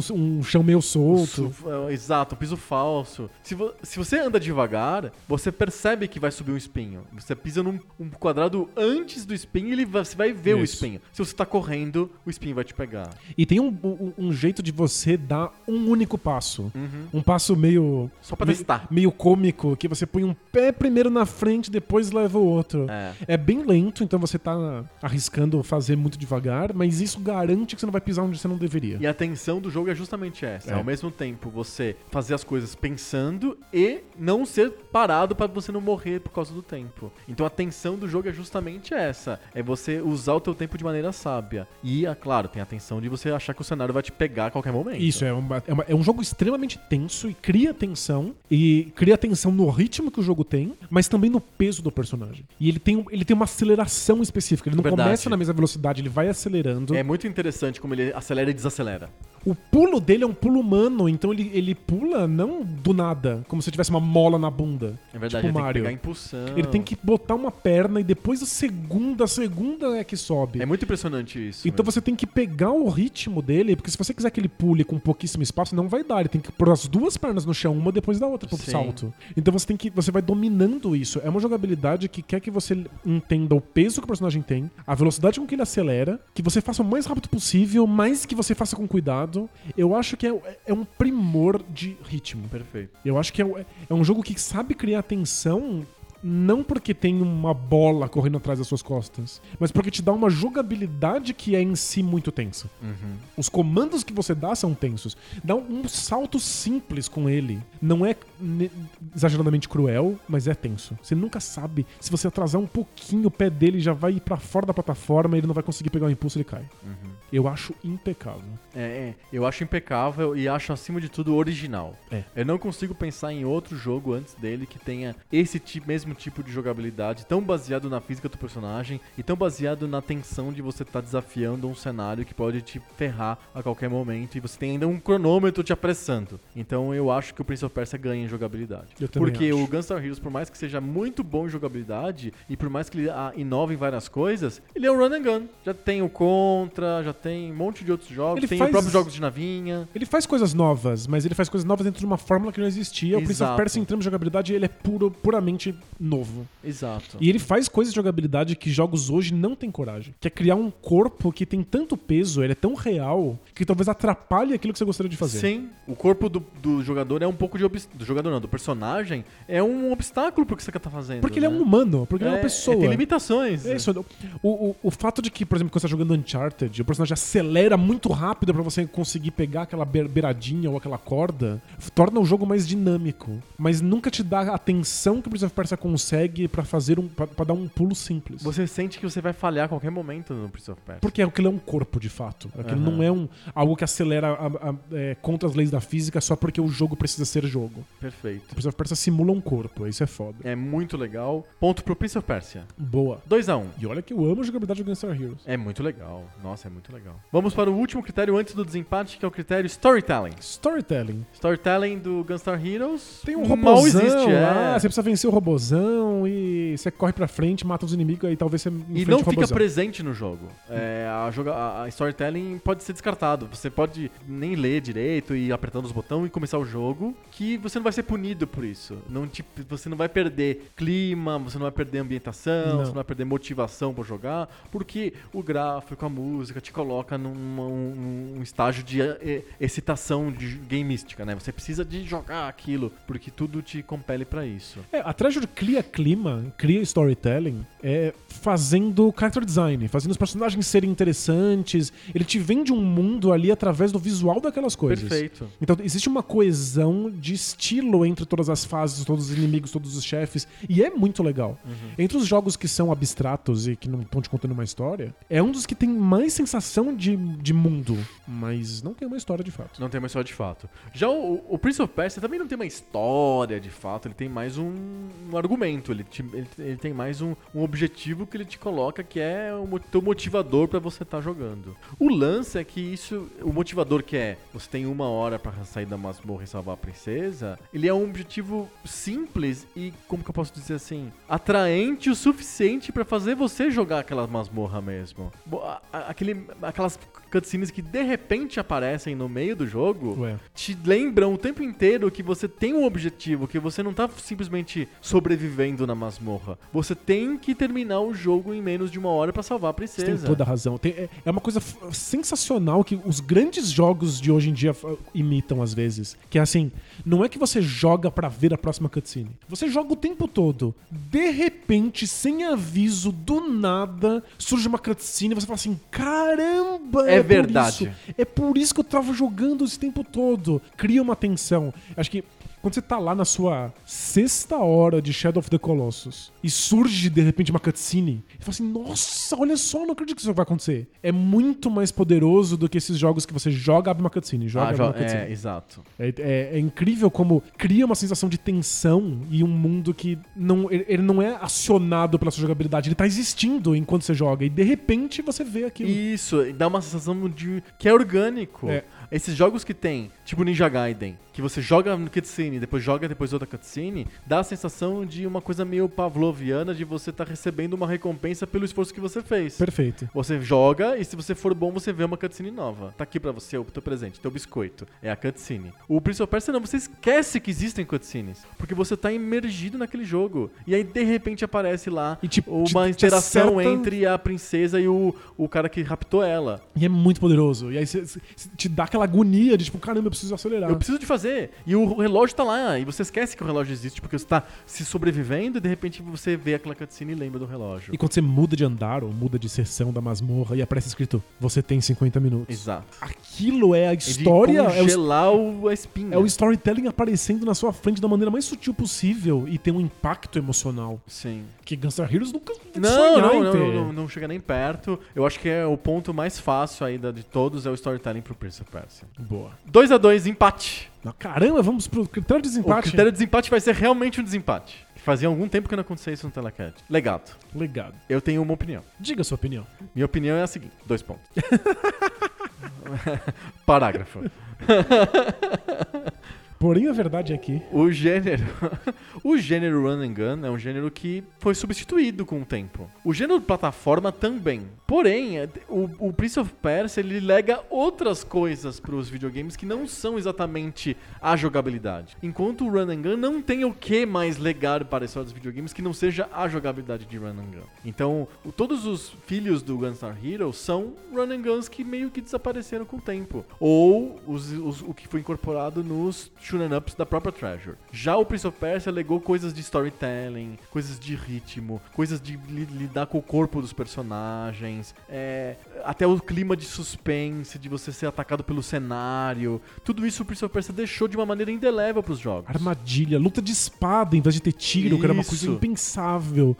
Não, não, não teria Assassin's Creed sem Prince of Persia. Total. Eu fico pensando em vários jogos que ficariam inviáveis sem o, sem o Prince of A Persia. ideia de parkour, porque o, É. Prince of Per- o Prince of Persia se agarrando nas coisas e se puxando. Aqui é muito, ele é muito mais pesado, como um, um corpo humano seria, mas, Aham, Sim. mas a, a- a proposta de fato é. Exato, eu- eu- mas assim, mesmo jogos ah, como ah, até jogos mais próximos dele do PC que parecem totalmente desconectados do tipo Alone in the Dark, eu vejo muita coisa do Prince of Persia ali. tem razão, tem toda razão. O cenário que é opre- opressor e é um, um ritmo mais lento de descoberta das coisas e o tempo te, te, te- te agonizando. É um relógio que não para, que tá tudo É. acontecendo, a ideia de um, de um Mundo mundo tá vivo. fluindo, é. Então eu acho que o Prince of Persia transcende o gênero. Esse gênero de plataforma, ah, ok, teve o Prince of Persia 2, teve o Blackthorn, teve lá um, teve lá os jogos franceses lá, o Another World e o Out of this World e o, Isso. e o Black, o Flash, Flashback. Flashback. É, são jogos que imitam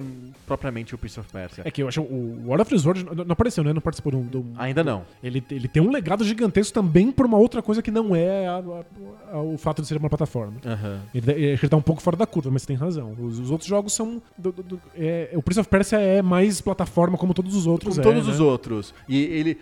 é, o jeito da plataforma do Prince of Persia é imitado. Mas isso não é o mais importante. Pra mim, o mais importante é essas outras coisas que a gente falou.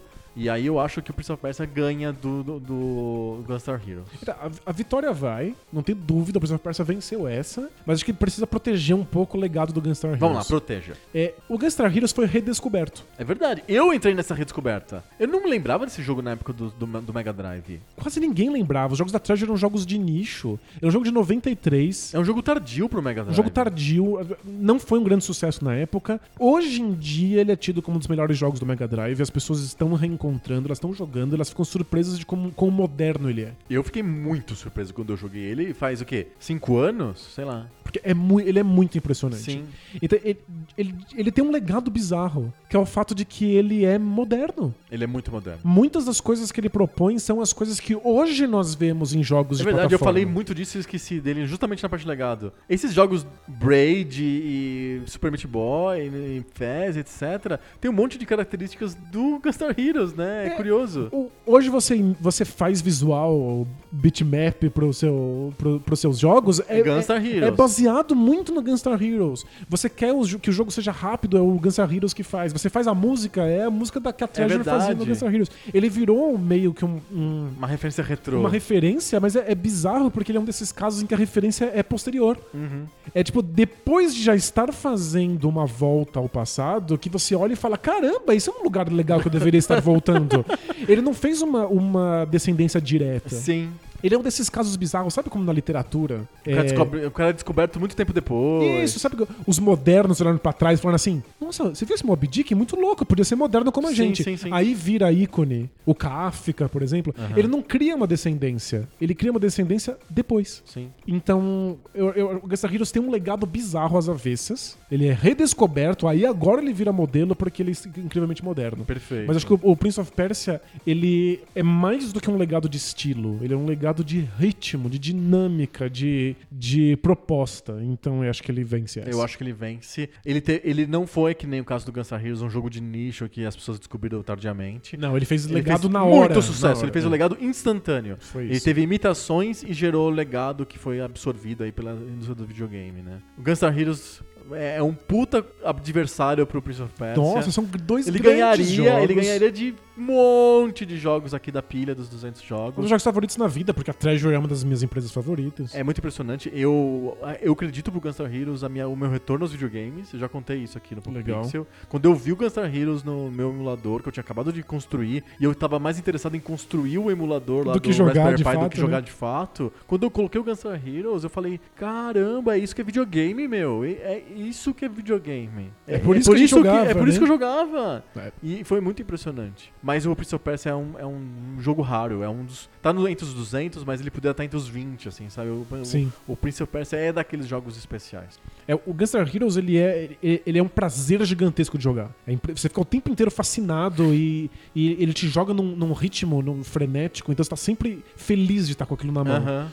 O, o Prince of Persia faz uma outra coisa que é muito mais difícil, que é criar tensão, Tensão. que é criar peso, que é criar medo num Medo. jogo. É isso mesmo. Ele faz todos os caminhos difíceis que hoje a gente procura no- em, em- em- storytelling de jogos. Aham. E não é um storytelling porque a historinha te mostra, é um storytelling de sensação. Ele faz o, que- todo, tudo que é difícil o Prince of Persia faz. Então, parabéns, é o vencedor do nosso telecast. É, o Prince of Persia é um jogo muito impressionante. Pro Gunstar Heroes fica aqui o nosso amor. Muito, muito amor. Ele tornou possível o Radiant Silver Gun, que é um dos melhores jogos de navinha de todos os tempos. Com certeza. Que tem exatamente esse mesmo esquema de armas. Que é muito inteligente. É muito porque legal. com o mesmo jogo vira um monte de jogos. Se você quiser jogar de novo Gunstar Heroes só trocando as armas, é outro jogo. Você tem que reaprender como que você vai estar lá. Às vezes não é nem eficaz pra fase. Deve ter gente que deve jogar com uma arma só, todas as fases. Deve, É. deve tornar uma, uma experiência totalmente diferente, né? Sim, muito interessante. É um mesmo. jogaço. É um baita jogo. Fechamos? Fechamos? Prince of Persia ganha o Telecat. Ganha. E o que a Parabéns. gente faz com o Donkey Kong Country? A gente rejoga no futuro distante. Futuro distante. Assim você quer receber mais sapatada. É isso que você quer. Eu, não, gente, eu vou rejogar. Fica tranquilo. No futuro distante. Já já. Já já eu rejogo. Distante Gente, na volta eu rejogo. na volta. Isso, a gente joga, a gente joga na volta. Perfeito. Perfeito. Combinado. E aí, assim que a gente tiver rejogado, acho que a gente pode voltar aqui e conversar de novo sobre ele. Beleza, então a gente, na volta a gente rejoga e faz um episódio sobre o Donkey Kong Country. Perfeito. Tá combinado? Combinadíssimo, na Parem. volta. As sapatadas vão cessar ou vocês vão continuar sapateando a gente? Qu- qu- quanto mais sapatada eu tomo, mais difícil fica de voltar. Isso, é verdade. A volta fica comprometida. Exatamente. Muito bom, então semana que vem a gente volta com mais papo novo. Sobre o videogame velho. Valeu! Tchau!